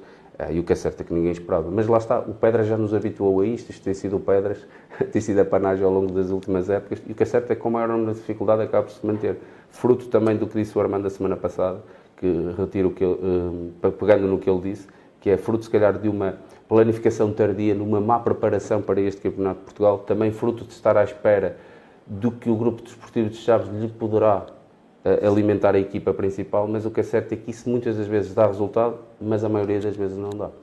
E também esta época os Chaves também têm muitos problemas tem com muitos problemas com lesão, plantel mais curto, acabam por treinar com a equipa principal dos Chaves.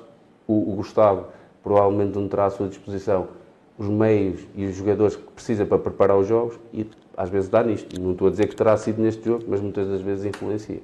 Por isso é, é aguardar. O Pedras tem aqui um- uma montanha gigantesca para subir e esperemos que a suba e que, e que chegue lá acima, à frente dos outros todos. Armando, Em relação ao Bragança Vilar, eh, penso, e como referiu o Paulo, o Vilar eh, não, não, não abordou este jogo com a melhor das atitudes. Eh, É certo que o futebol é imprevisível, muitas vezes. Continuo a dizer que o Bragança, na minha opinião, vai descer de divisão, eh, apesar de ter ganho neste último jogo mas penso que os números são bem ilustrativos da superioridade do Bragança perante o Vilar de Perdidos.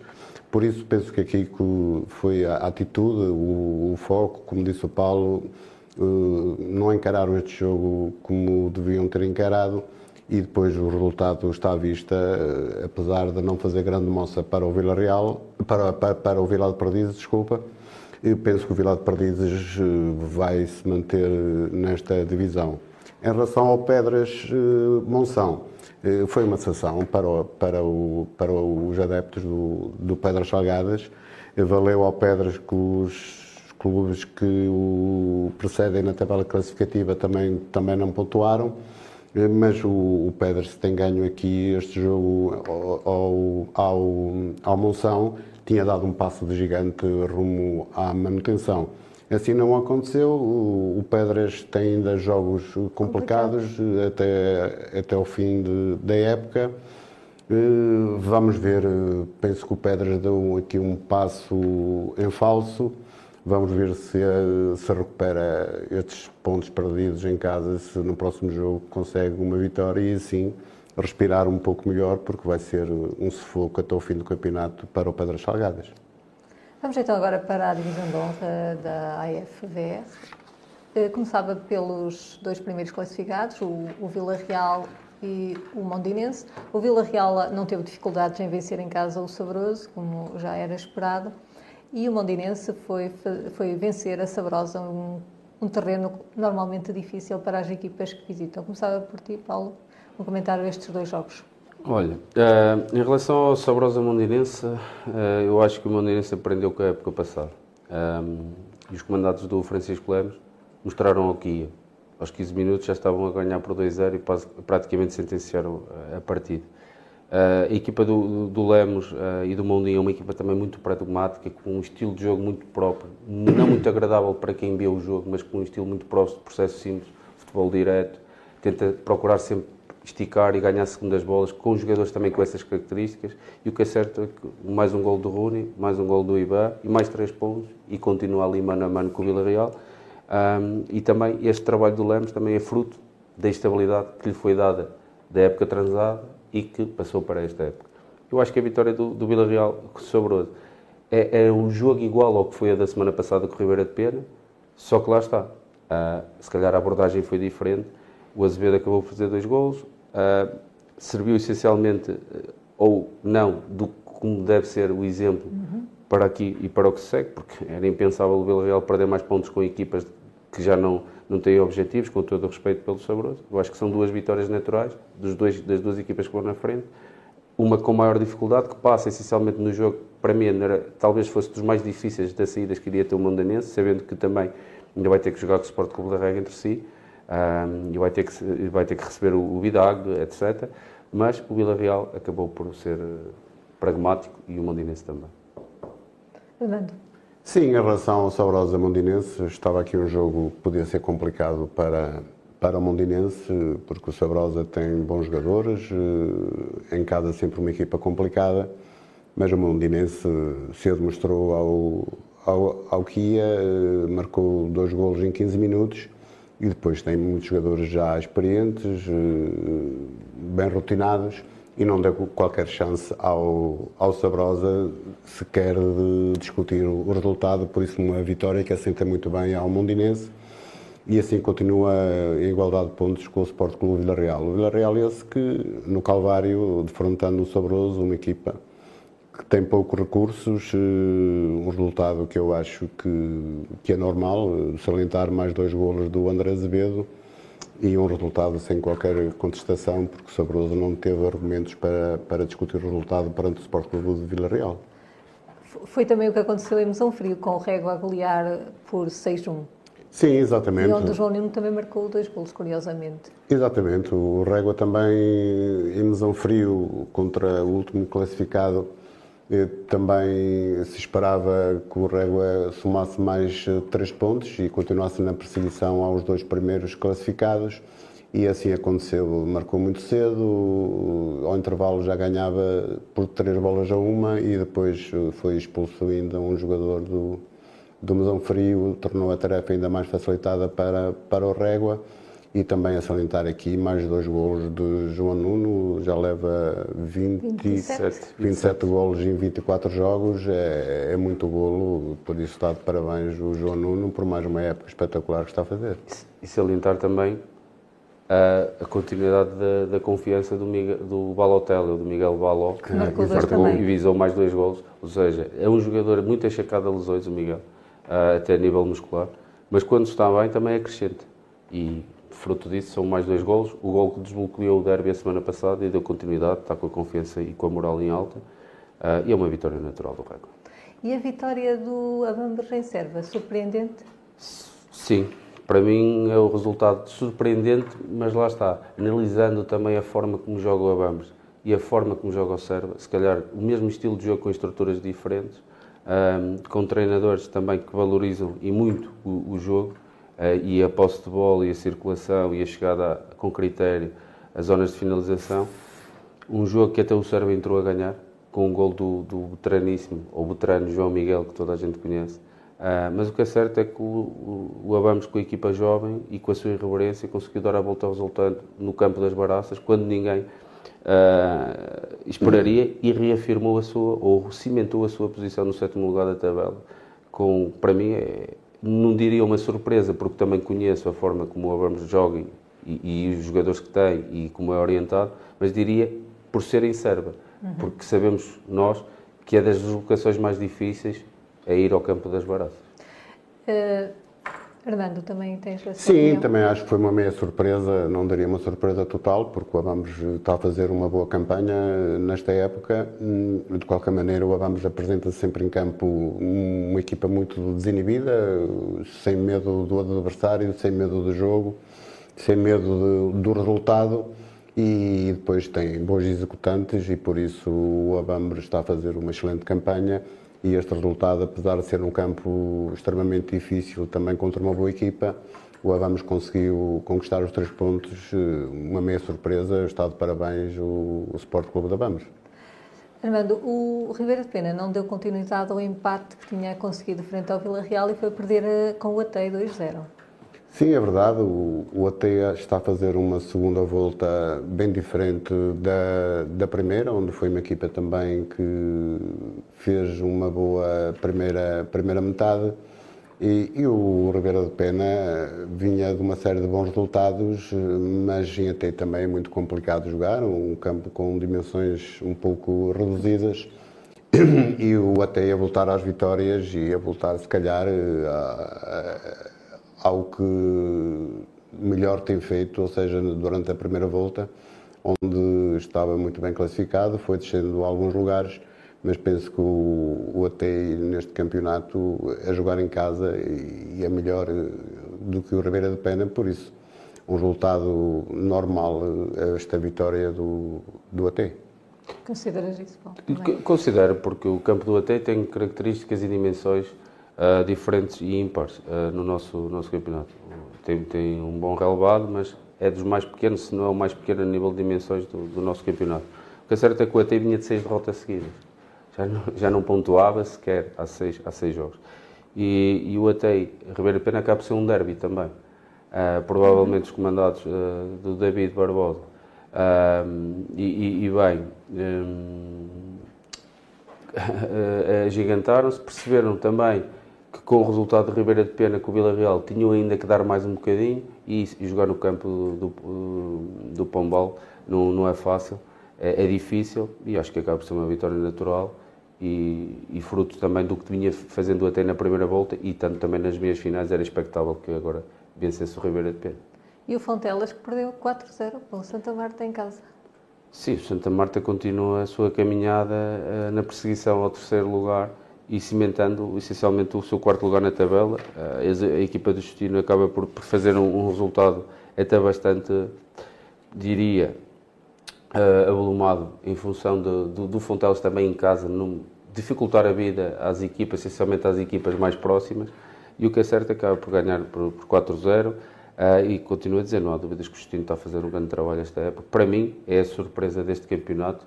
Não surpresa, porque conheço a forma do Justino e os jogadores que tem, mas surpresa para as pessoas que estão de fora, olhando para outros plantéis com outros orçamentos e outros argumentos. E também de destacar aqui um, dois golos do Joquito, um jogador que também já foi da formação do Sport Clube da Bela e que visou nesta partida. Armando. Sim, um jogo, um jogo em que o Santa Marta venceu e que era expectável que o, que o fizesse, agora não por estes números, porque Fontelas tem sido bem mais competitivo do, que demonstrou neste jogo. De qualquer maneira, as equipas do Justino também são muito pragmáticas. O Justino não privilegia um, um futebol muito, muito bonito, de pé para pé, mas é muito pragmático, sabe bem ao, ao que vai, conhece muito bem este, este campeonato e por isso uma vitória folgada do Santa Marta e justa e também previsível. E o Vidago que venceu em casa o Valpassos?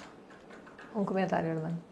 Sim, aqui era um jogo complicado. O Vidago, como já venho referindo, parece-me uma equipa meia bipolar, é capaz do melhor e do, e do, e do pior. Eh, tinha dificuldades com o guarda-redes, quando percebi eh, para ir para a baliza. Eu, o Valpassos inaugurou logo o marcador eh, no, no, primeiro minuto, mas o Vidago nunca desistiu, foi atrás de um resultado positivo e veio a, a, conseguir, e penso que são três pontos muito bem conseguidos, perante uma boa equipa, o Valpassos, que costuma eh, jogar bem melhor e pontuar fora muito mais do que em casa, por isso uma vitória eh, muito boa para o Vidago, também para se juntar ali aos primeiros lugares. Paulo, comentário. Acaba de ser uma vitória em função da qualidade das duas equipas, eh, parece-me a mim natural.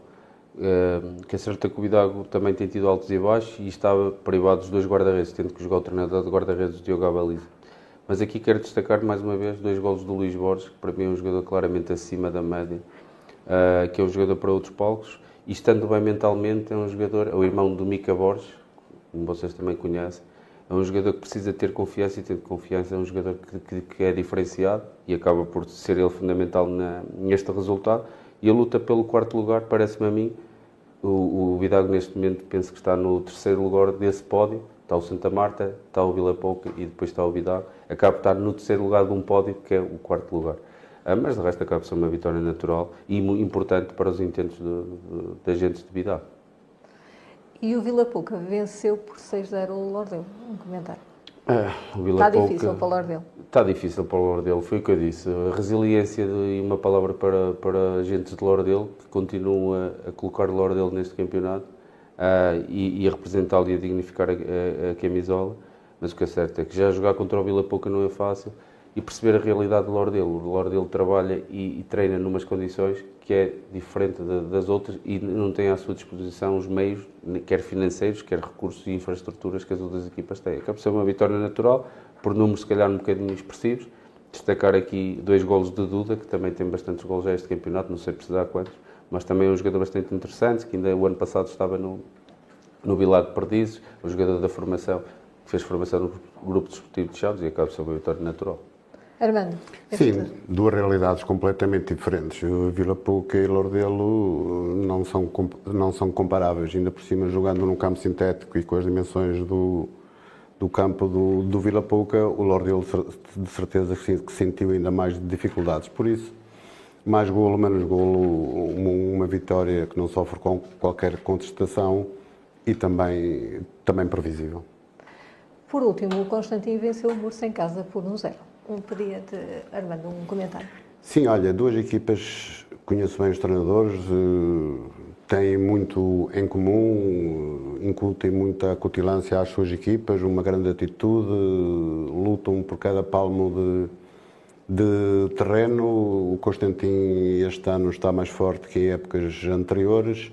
Eh, o Mursa, nesta segunda volta, tem claudicado um pouco e por isso uma vitória muito importante para o Constantin. Eh, sabia de antemão que o Murcia ia ter muitas dificuldades em Constantin, podia obter outro resultado. O certo é que Constantin marcou ainda no primeiro tempo, à volta dos 16 minutos, e depois o Murcia tentou por todos os meios ainda chegar à, à igualdade, mas o Constantin não o permitiu e por isso uma excelente vitória para, para a Associação Desportiva de Constantin. Paulo? Sim, acaba por ser uma vitória que sorriu à equipa da casa, que lhe permitiu segurar essencialmente o 13 lugar na tabela e aproximar-se do Murcio. E pegando um pouco no que disse aqui o Armando, são dois treinadores que incutem essencialmente mesmo a atitude nos seus jogadores, o querer, a vontade, o empenho, o suor, a transpiração e, e, e, acredito que tenha sido um jogo equilibrado, acabou por cair para o lado do Constantino, até pelo fator casa, e o Constantino este ano tem bons executantes, tem, está mais apetrechado, o Mursa também. O Mursa está, parece-me a mim que está a passar uma má fase, mas já tem um jogo esta semana, que vai receber o Vila Real e vamos ver. Motivador? Bastante motivador. Vamos então aos jogos da próxima jornada. Temos um Mursa Vila Real, um Mondinense Serva, um Régua Sabrosa. O que é que esperar destes três primeiros jogos, Paulo? Em relação ao Mondinense Serba, uh, dizer que também é um derby. É um derby, é um derby, mas lá está. O Mondinense, eu acho que o Mondinense, não estou a ver o Mondinense a perder pontos, a não ser com, com as equipas que estão ou à frente ou mesmo coladas a eles. O Mondinense já mostrou que vem este campeonato, tem o grupo coeso, tem o grupo unido, o Serba vem de uma derrota em casa com a Vamos, o Serba é uma equipa que nunca perde identidade e procura um jogo de pé para pé, o Mondinense é uma equipa que também não perde identidade, nunca cabe mais dimensões, Aqui o que vai, o que vai ditar é se o Mondinense faz ou não faz o primeiro gol da partida. Se, o fizer, acaba por desbloquear o jogo e, já, e penso que com maior ou menor dificuldade acaba por vencer o Sérvia. Um, isto será, quanto a mim, a grande dificuldade que terá o Mondinense pela frente para tentar desbloquear o Sérvia, sabendo que do outro lado há jogadores que já passaram pelo Mondinho e inclusive foram campeões. O, o, caso, o caso do Jonas, o caso do, do Gabriel, o caso do João Miguel. Há muitos jogadores do outro lado que conhecem também o balneário do Mondinho, por isso será um jogo interessante. Para ver se que o estádio esteja cheio e bem composto, porque as gente de Mondinho são bairristas e enchem aquele campo, o que motiva também a equipa a, tentar chegar à vitória. E perguntaste-me em relação ao. Mursa, Vila Real ah, o Mursa, e Vila o Régua Sabrosa. Vou, vou, começar pelo Régua Sabrosa. O Régua joga em casa claramente favorito. Parece-me a mim que com maior, maior dificuldade, isto com maior respeito pela, pelas pessoas de Sabrosa, eu acho que vai dar continuidade, até porque não estou a ver agora o Régua a querer perder mais pontos e a deixar fugir o comboio ou a luta a, a três. Aqui o Mursa Vila Real, eu acho que é um jogo em que o Vila Real não diria de características iguais, mas de condicionantes parecidas ao que foi o Ribeira de Pena Vila Real. Isto tem muito que ver com a atitude com que o Vila Real vai entrar. Nós sabemos que o Vila Real é melhor que o Mursa, a classificação assim o diz, o Mursa está a passar um, um mau momento, mas eu conheço o, o, o treinador do, do Mursa, uh, conhecemos uh, a forma como trabalha e sabe perfeitamente que isto pode ser um ponto de viragem para a sua equipa e vai agarrar-se a isso. E eu acho que o, a dificuldade aqui do Villarreal será perceber que atitude e a forma como irá abordar o jogo. Porque jogar em Mursa não é tão fácil como, como, como parece. Vai ser, para mim, o jogo mais importante da jornada. em que aqui vamos ver essencialmente se o Vila Real tem capacidade para continuar a lutar pela luta pelo título e manter o primeiro lugar. Armando. Sim, nestes três jogos, três jogos complicados, mas eu diria que o jogo mais complicado, apesar de ser favorito, vai ser o Mursa Vila Real. Mondinense Serra, duas equipas geograficamente muito próximas, alguma rivalidade, mas o Mondinense a jogar em casa, principalmente, é sempre muito forte, marca quase sempre muitos golos e penso que irá conquistar os três pontos. O Régua Sabrosa, o Régua também em casa também costuma ser muito forte. O Sabrosa tem jogadores muito jovens, penso que vão acusar um pouco o ambiente na Régua e penso que o Régua irá também conquistar os três pontos eh, diante do Sabrosa. Mursa Vila Real, para lá do, da qualidade do Mursa, eh, a ressaltar, na minha opinião, o, o, estado do, o, o, estado do sintético. Um sintético já muito gasto, muita dificuldade em dominar a bola, a bola salta muito, rola muito, por isso não prevejo um, um jogo com muitos primores tec, técnicos. Penso que a equipa que marcar na frente vai ter uma grande vantagem, por isso prevejo um jogo, sobre a Real não marcar na frente, prevejo um jogo com uma dificuldade acrescida uh, para o Villarreal, apesar de, de, de, na minha opinião, ser favorito à conquista dos três pontos. Hum, Régua Sabrosa, falou? Sim. sim. Ah, ok. Abambres, uh, Vila Pouca, Valpassos, Constantino, Paulo. O que é que podemos esperar? Olha, uh, Abambres, Vila Pouca, eu prevejo aqui equilíbrio neste jogo. Uh, jogar em Abambres nunca é fácil. Nunca foi, nem nunca será até porque, porque lá está a qualidade e a forma de jogar do Averme já vem de alguns anos e privilegia essencialmente jogadores da formação. E as, e as, equipas do Armando também são equipas muito pragmáticas e eu acredito que será um jogo em que a nota de destaque será o equilíbrio e eu acho que quem marcar primeiro irá desbloquear a partida e poderá ou não levar os três pontos. Mas aqui prevejo um jogo bastante equilibrado, será um jogo de triplo. Em relação ao, ao Valpassos Constantino, o Valpassos tem vindo de uma, de, uma fase de maus resultados, o Constantino vem de uma vitória, mas sabemos que jogar no campo da Cruz em Valpassos não é fácil. Um, mas lá está, o Valpassos joga melhor fora do que em casa, mas não tem conseguido os seus pontos. Eu penso que aqui é claramente favorito o Valpassos porque até joga em casa e o Constantino fora de casa não tem conseguido trazer praticamente muitos pontos. Armando, sim, em relação, sim, em relação ao Valpassos Constantino, Constantino jogar fora de portas costuma ser uma equipa que dificilmente conquista, conquista pontos. É certo que o Valpassos em casa tem tido alguns percalços, mas neste caso penso que o Valpassos a jogar no seu terreno e até pelos valores individuais que o Valpassos tem, penso que o Valpassos é favorito para este jogo e penso que irá com maior ou menor dificuldade vencer o Constantino. Em relação ao jogo a Vamos Vila Pouca, está aqui um jogo interessantíssimo, duas boas equipas, estão a fazer eh, uma boa época, o Vila Pouca até esperava um pouco mais, as equipas do Armando são sempre equipas muito organizadas, que não costumam, que não se expõem muito ao jogo, costumam sofrer poucos golos. O Abamos com uma equipa muito jovem, mas com muitas eh, dinâmicas, por isso vai ser um jogo interessante e eu aqui, para, para arriscar, eh, tenho muita dificuldade porque pode cair para qualquer um dos lados. Santa Marta recebe o Mesão Frio e Lordelo recebe o Vidago. Dois jogos difíceis. Para o Santa Marta, o Mesão Frio em Santa Marta e o Lordelo a receber o Vidago. Um comentário, Paulo? Sim, o Santa Marta é claramente favorito em casa. No estado municipal, ainda por cima num relevado natural, grandes dimensões e o Santa Marta vem de uma série de excelentes resultados. Aqui é inequívoco que é claramente favorito. Aqui a dificuldade do Bidago será quanto a biocampo. Um, o estado, uh, se, o estado da, da atmosférico, se irá chover, uh, a previsão meteorológica, se irá dificultar ou não o jogo. Uh, o ano passado penso que o Bidago teve dificuldades para ganhar em Lordelo, penso que só ganhou um zero, mas eu penso que com maior número de dificuldade, se desbloquear o jogo cedo uh, e o resultado da primeira volta é, é, é o espelho disso, conseguiu, penso, ganhar 7-0 ao Lord dele em sua casa, ao Bidago, por isso eu acho que aqui não há dúvidas. Armando. Sim, o Santa Marta, se não conseguisse os três pontos eh, frente ao Madão Frio, seria uma surpresa enormíssima. A diferença é, é abismal entre as, entre as duas equipas, por isso o Santa Marta penso que não terá dificuldades em vencer o Mesão, tendo todo o respeito pela equipa do Mesão Frio, penso que não vai ter qualquer hipótese de pontuar em Santa Marta.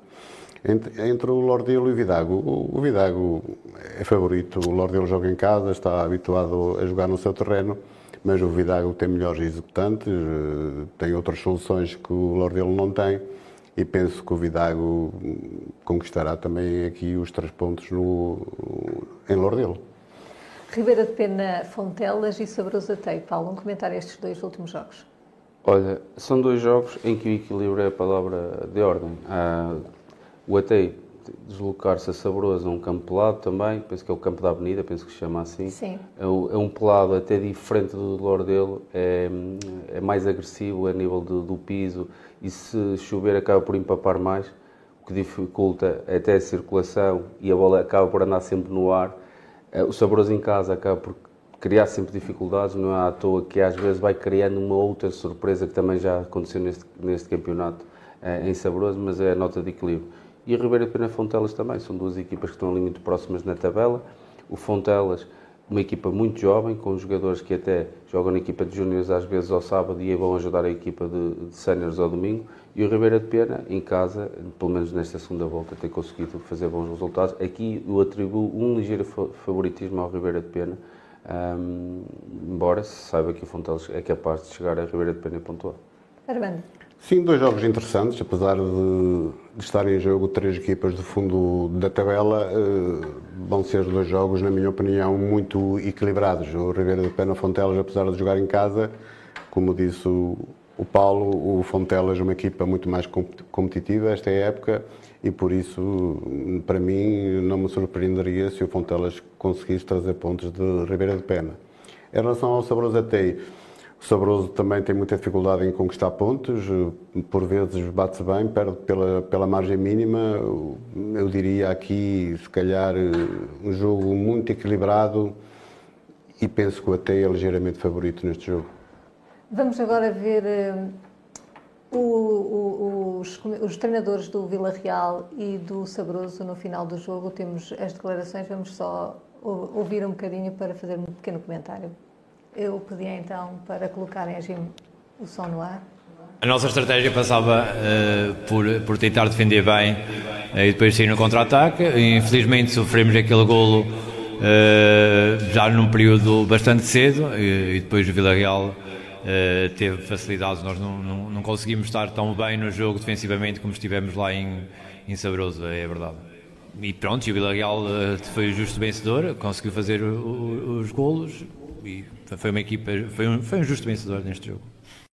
Não, o objetivo foi cumprido, sabíamos que, que tínhamos ganhado depois do, do, do deslize em, em Ribeira de Pena, uh, foi dois pontos que não contávamos, é verdade também que o adversário teve mérito, no, no, o Ribeira de Pena neste caso teve mérito em, em empatar o jogo, uh, sabíamos que tínhamos que entrar forte, jogávamos em casa, sabíamos uh, que lá em Sabroso foi um jogo difícil, marcámos Marcámos também já a acabar, é verdade que o campo eram, eram circunstâncias do campo diferentes, mas sim que a equipa entrou bem, acho que na primeira parte resolveu praticamente o jogo e depois é verdade que abrandámos ali um pouco na segunda parte.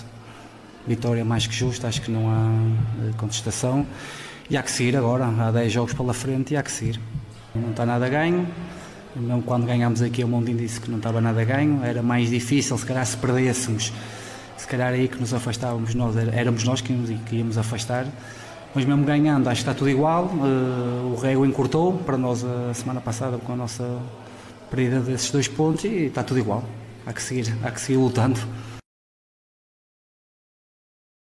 Estas declarações. Um jogo pouco, com pouca história. Sim, pouco, poucos comentários a fazer. O João Machado foi um prazer revê-lo, já não vi há algum tempo. Penso que qualquer estratégia que ele que ele gizasse para este jogo com o Villarreal não ia, não ia surtir efeito, tal é o nível das duas equipas. De qualquer maneira, o Sabroso fez o melhor que pôde, mas não teve, não teve argumentos para, para sequer discutir o, o resultado e o, o João deu os parabéns ao Villarreal e disse que foi um vencedor justo. Em relação ao treinador do Villarreal, ele falou mais do jogo do anterior. Deste jogo praticamente não disse, não disse nada, disse que resolveram o jogo no primeiro tempo, tinham que entrar fortes, foi isso que aconteceu. também era um jogo de dificuldade baixa, por isso nada a dizer às declarações dos dois treinadores, resumiram muito brevemente aquilo que se passou em campo. Paulo. Basicamente é isto, acabaram por resumir bem aquilo que se passou durante os 90 e poucos minutos. Uh, salientar o que disse o treinador do Sabroso, passava por defender bem, logo significaria que o favoritismo teria do lado do Vila Real, e teve. E duas, duas, ressalvo ali duas, duas frases que disse o, o treinador do Vila Real: objetivo cumprido em função do deslize que tivemos a semana passada, por isso não há dúvida. Dos melhores, marcador, dos melhores marcadores já falamos um bocadinho. Sim. Os dois marcaram dois golos. Uh, a luta continua, apesar do João Nuno estar muito com mais cinco golos do que o André Azevedo. Sim, o João Nuno acaba de fazer dois golos e o André também. A distância não, não se alterou, são cinco golos. Sabemos que cinco golos neste campeonato em 10 jornadas não é uma diferença substancial, mas também sabemos que, tanto o João Nuno e estando o André, essencialmente, e, e referindo e estando o João Nuno, é difícil o João Nuno deixar fugir o primeiro lugar. De salientar a aproximação do, do, do Ibar ao, ao, terceiro lugar do pódio, sabendo que o Cauê Carrião já não, já, não, já não milita nesta divisão, penso que regressou ao Brasil com pena, porque também era um jogador para, para outros voos. Armando. Sim, dois jogadores, dois, dois avançados que têm faro pelo golo, também jogam em duas boas equipas que marcam sempre bastantes golos e isso facilita-lhes um pouco, um pouco a tarefa. Por isso estão de parabéns, têm marcado bastantes, bastantes golos. O João Nuno, neste momento, está bem posicionado para, para ser o melhor marcador desta divisão. Vamos só perceber quantos golos é, é, que ele vai fazer durante esta época, porque certeza que vão ser, vão ser muitos. Vamos então agora falar um bocadinho de futsal, eh, do pouco tempo que nos resta. Eh, começava por ti, Paulo, com o Nacional da Terceira Divisão, onde as equipas transmontanas estão a fazer um campeonato interessante. Estamos, estão a fazer um campeonato interessante, destacar essencialmente aqui nesta jornada transato passada o empate do, dos amigos da Beira Douro no, no terreno do, do Famalicão Cabeçudense, que é uma equipa que já o ano passado uh, apostou tudo na subida para, para a divisão acima. E já na, já na régua também teve dificuldades porque acabou por perder esse jogo, pensou por 7-3. Esse jogo eu fui ao BBB, uma equipa do Famalicão com jogadores bastante, bastante uh, evoluídos tecnicamente, com experiência, até a nível de estrutura, é uma equipa técnica com quatro elementos, fora todo o seu staff, e foram deslocados num autocarro do Famalicão da, da, da, Primeira Liga. Ou seja, significa que o, o, feito que foi conseguido pelos amigos da Beira Douro e destacar aqui as pessoas uh, dessa, dessa associação, uh, na pessoa do seu presidente e do seu treinador, também que têm feito um trabalho fantástico, quer na manutenção da equipa nos nacionais e quer na, dando continuidade ao bom trabalho que têm feito na formação e lançando jovens na equipa principal. E maioritariamente a equipa dos amigos é, é natural de peso da régua, cerca de 70% da equipa é tudo miúdos ou jovens uh, praticantes da cidade de Peso da Régua, o que é muito bom. Um, e as outras equipas também, eu penso que o Macedência e o, o grupo, o Valpassos, e o, é o Valpassos que é o Mogadouro, o, Mogadouro, o, o e o Valpassos têm feito o campeonato, como, como ali a, a classificação nos, nos, nos, nos, diz, por isso dentro daquilo que, que não é expectável, mas com muito pouco conseguem fazer muito e bater-se com equipas do Porto, como o caso de São Gimil, uh, o Sabadraguetes, que é uma equipa da zona de, de Aveiro, penso eu, uh, ali perto de Estarreja. Uh, o Boa Vista tem sempre uma equipa complicada, mas aqui basicamente o, o Famalicão este ano a não cometer os mesmos erros que cometeu o ano passado e os amigos com maior ou menor dificuldade acaba, é, acabar-se por manter. A grande surpresa este ano acaba por ser também aquela equipa, o São Martinho de Mouros, que não, que não faz parte do nosso distrito, que é da distrito de Viseu, mas que tem um investimento megalómano em função do que são as outras equipas e acaba por estar ali numa, numa situação E não, não venceu na régua. Não, também não venceu na régua. Herman, Algum Sim, comentário? Não, salientar a, a boa campanha que as equipas mais próximas aqui de nós têm, têm realizado, um campeonato também muito competitivo e por isso parabéns a, a todas elas porque estão a representar bem a, a nossa região. Uh, a nível distrital, o Constantino venceu a taça distrital. Paulo, um comentário. Sim, venceu a Final Four da taça distrital, uma luta a quatro. Um, neste caso, um, penso que era o Monte Alegre, o, o, o Salto, o Hockey e o Constantin. Um, em função da classificação até da, da divisão da, da, Associação de Futebol de Vila Real de Futsal, da primeira divisão distrital, não se encontra, neste caso eu disse era o uh, Jason Januário, penso que é assim que se diz, que também Sim. estava nessa final a, a 4, uh, só não estava, penso que a equipa do, do Salto, penso eu. Ou não estava a equipa de Montalegre nessa, nessa Final Four, não estava a equipa de Montalegre e estava a equipa do Jason Januário, ou seja, o equilíbrio era a nota dominante, acabou por, neste caso, o Constantino levar de vencido a, a, a taça.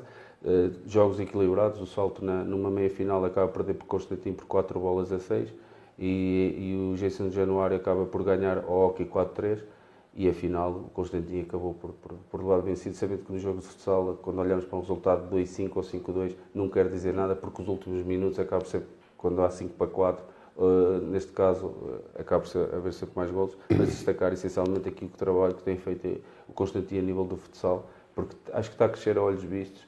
Um, e o futsal também no nosso distrito acho que também está a crescer a olhos vistos, com maior número de praticantes. Isto bem, isto, eh, desculpa roubar aqui só mais um pedacinho de tempo, bem em função da conversa que tivemos aqui no início do, programa, até com, com o presidente do Sport Clube Vila Real. Hoje em dia, os miúdos preferem ir para, de, para dentro de um pavilhão e tendo todas as condições possíveis do que estarem sem as condições para a prática. E o que é certo é que quando eles vão para casa não vão ver futsal e vão ver futebol de 11. Mas isto já vem de base. Armando. Sim, olha, dar os parabéns à Associação Desportiva e Cultural de Constantino por, pelo, pelo excelente trabalho que estão a fazer eh, nesta modalidade que se chama futsal e isto não aparece por acaso, isto já é um trabalho que vem, que vem de trás, eh, um trabalho bem planeado, bem conseguido e culminou com esta, com esta conquista da taça distrital de futsal. Venceu o salto, como o Paulo referiu, por 6 bolas a 4 e depois eh, e venceu também a Academia Januário por 5 bolas a 2. Por isso, os meus parabéns para a agentes de Constantino pelo excelente trabalho e pela conquista deste troféu importantíssimo para, para as suas hostes. O tempo já vai longo, agora vou pedir-vos os destaques da semana. Paulo, começava por ti com o destaque pela negativa. Olha, pela negativa o meu destaque vai para o Olhanense. Um, pela primeira vez na sua história dessa aos campeonatos distritais.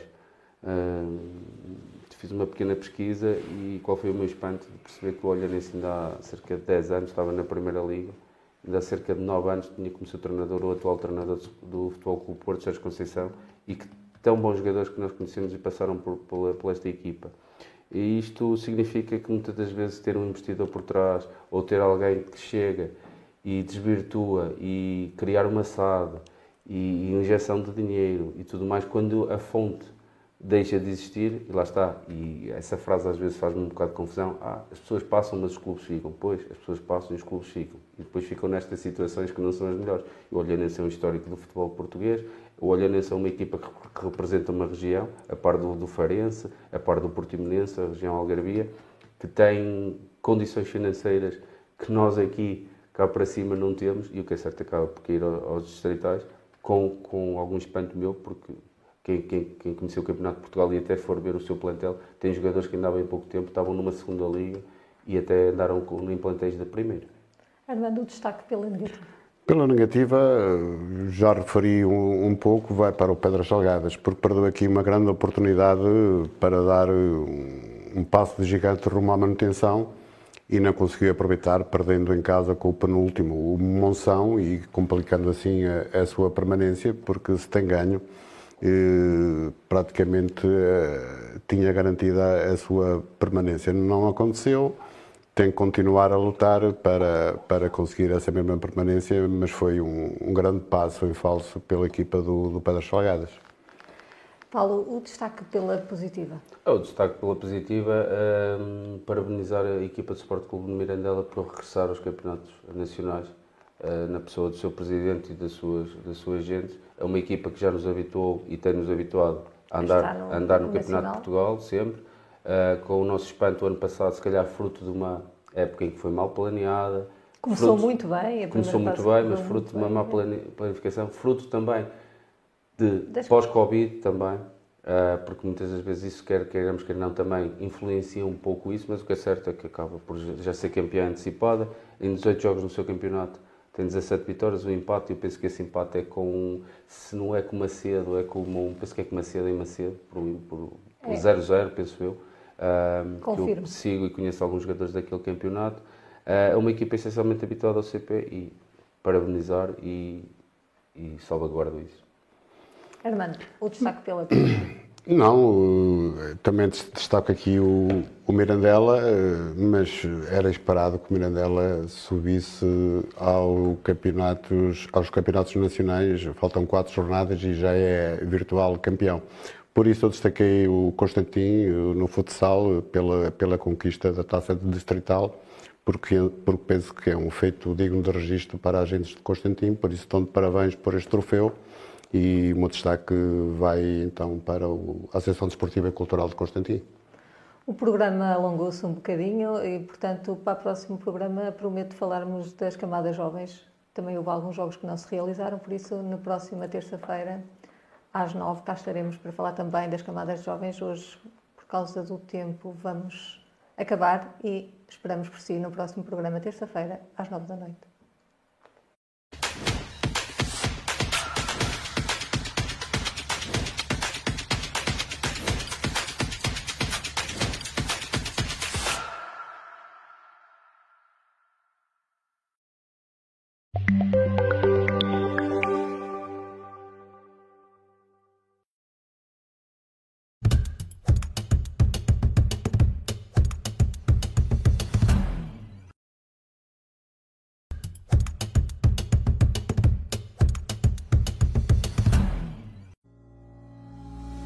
Líder em audiência no papel e online e mais de 55 mil seguidores nas redes sociais.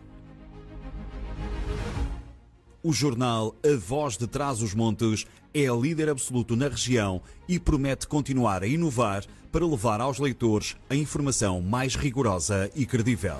Assim, obrigado pela confiança e por continuar ao nosso lado. A Voz de Trás os Montes, um jornal uma região, toda a informação.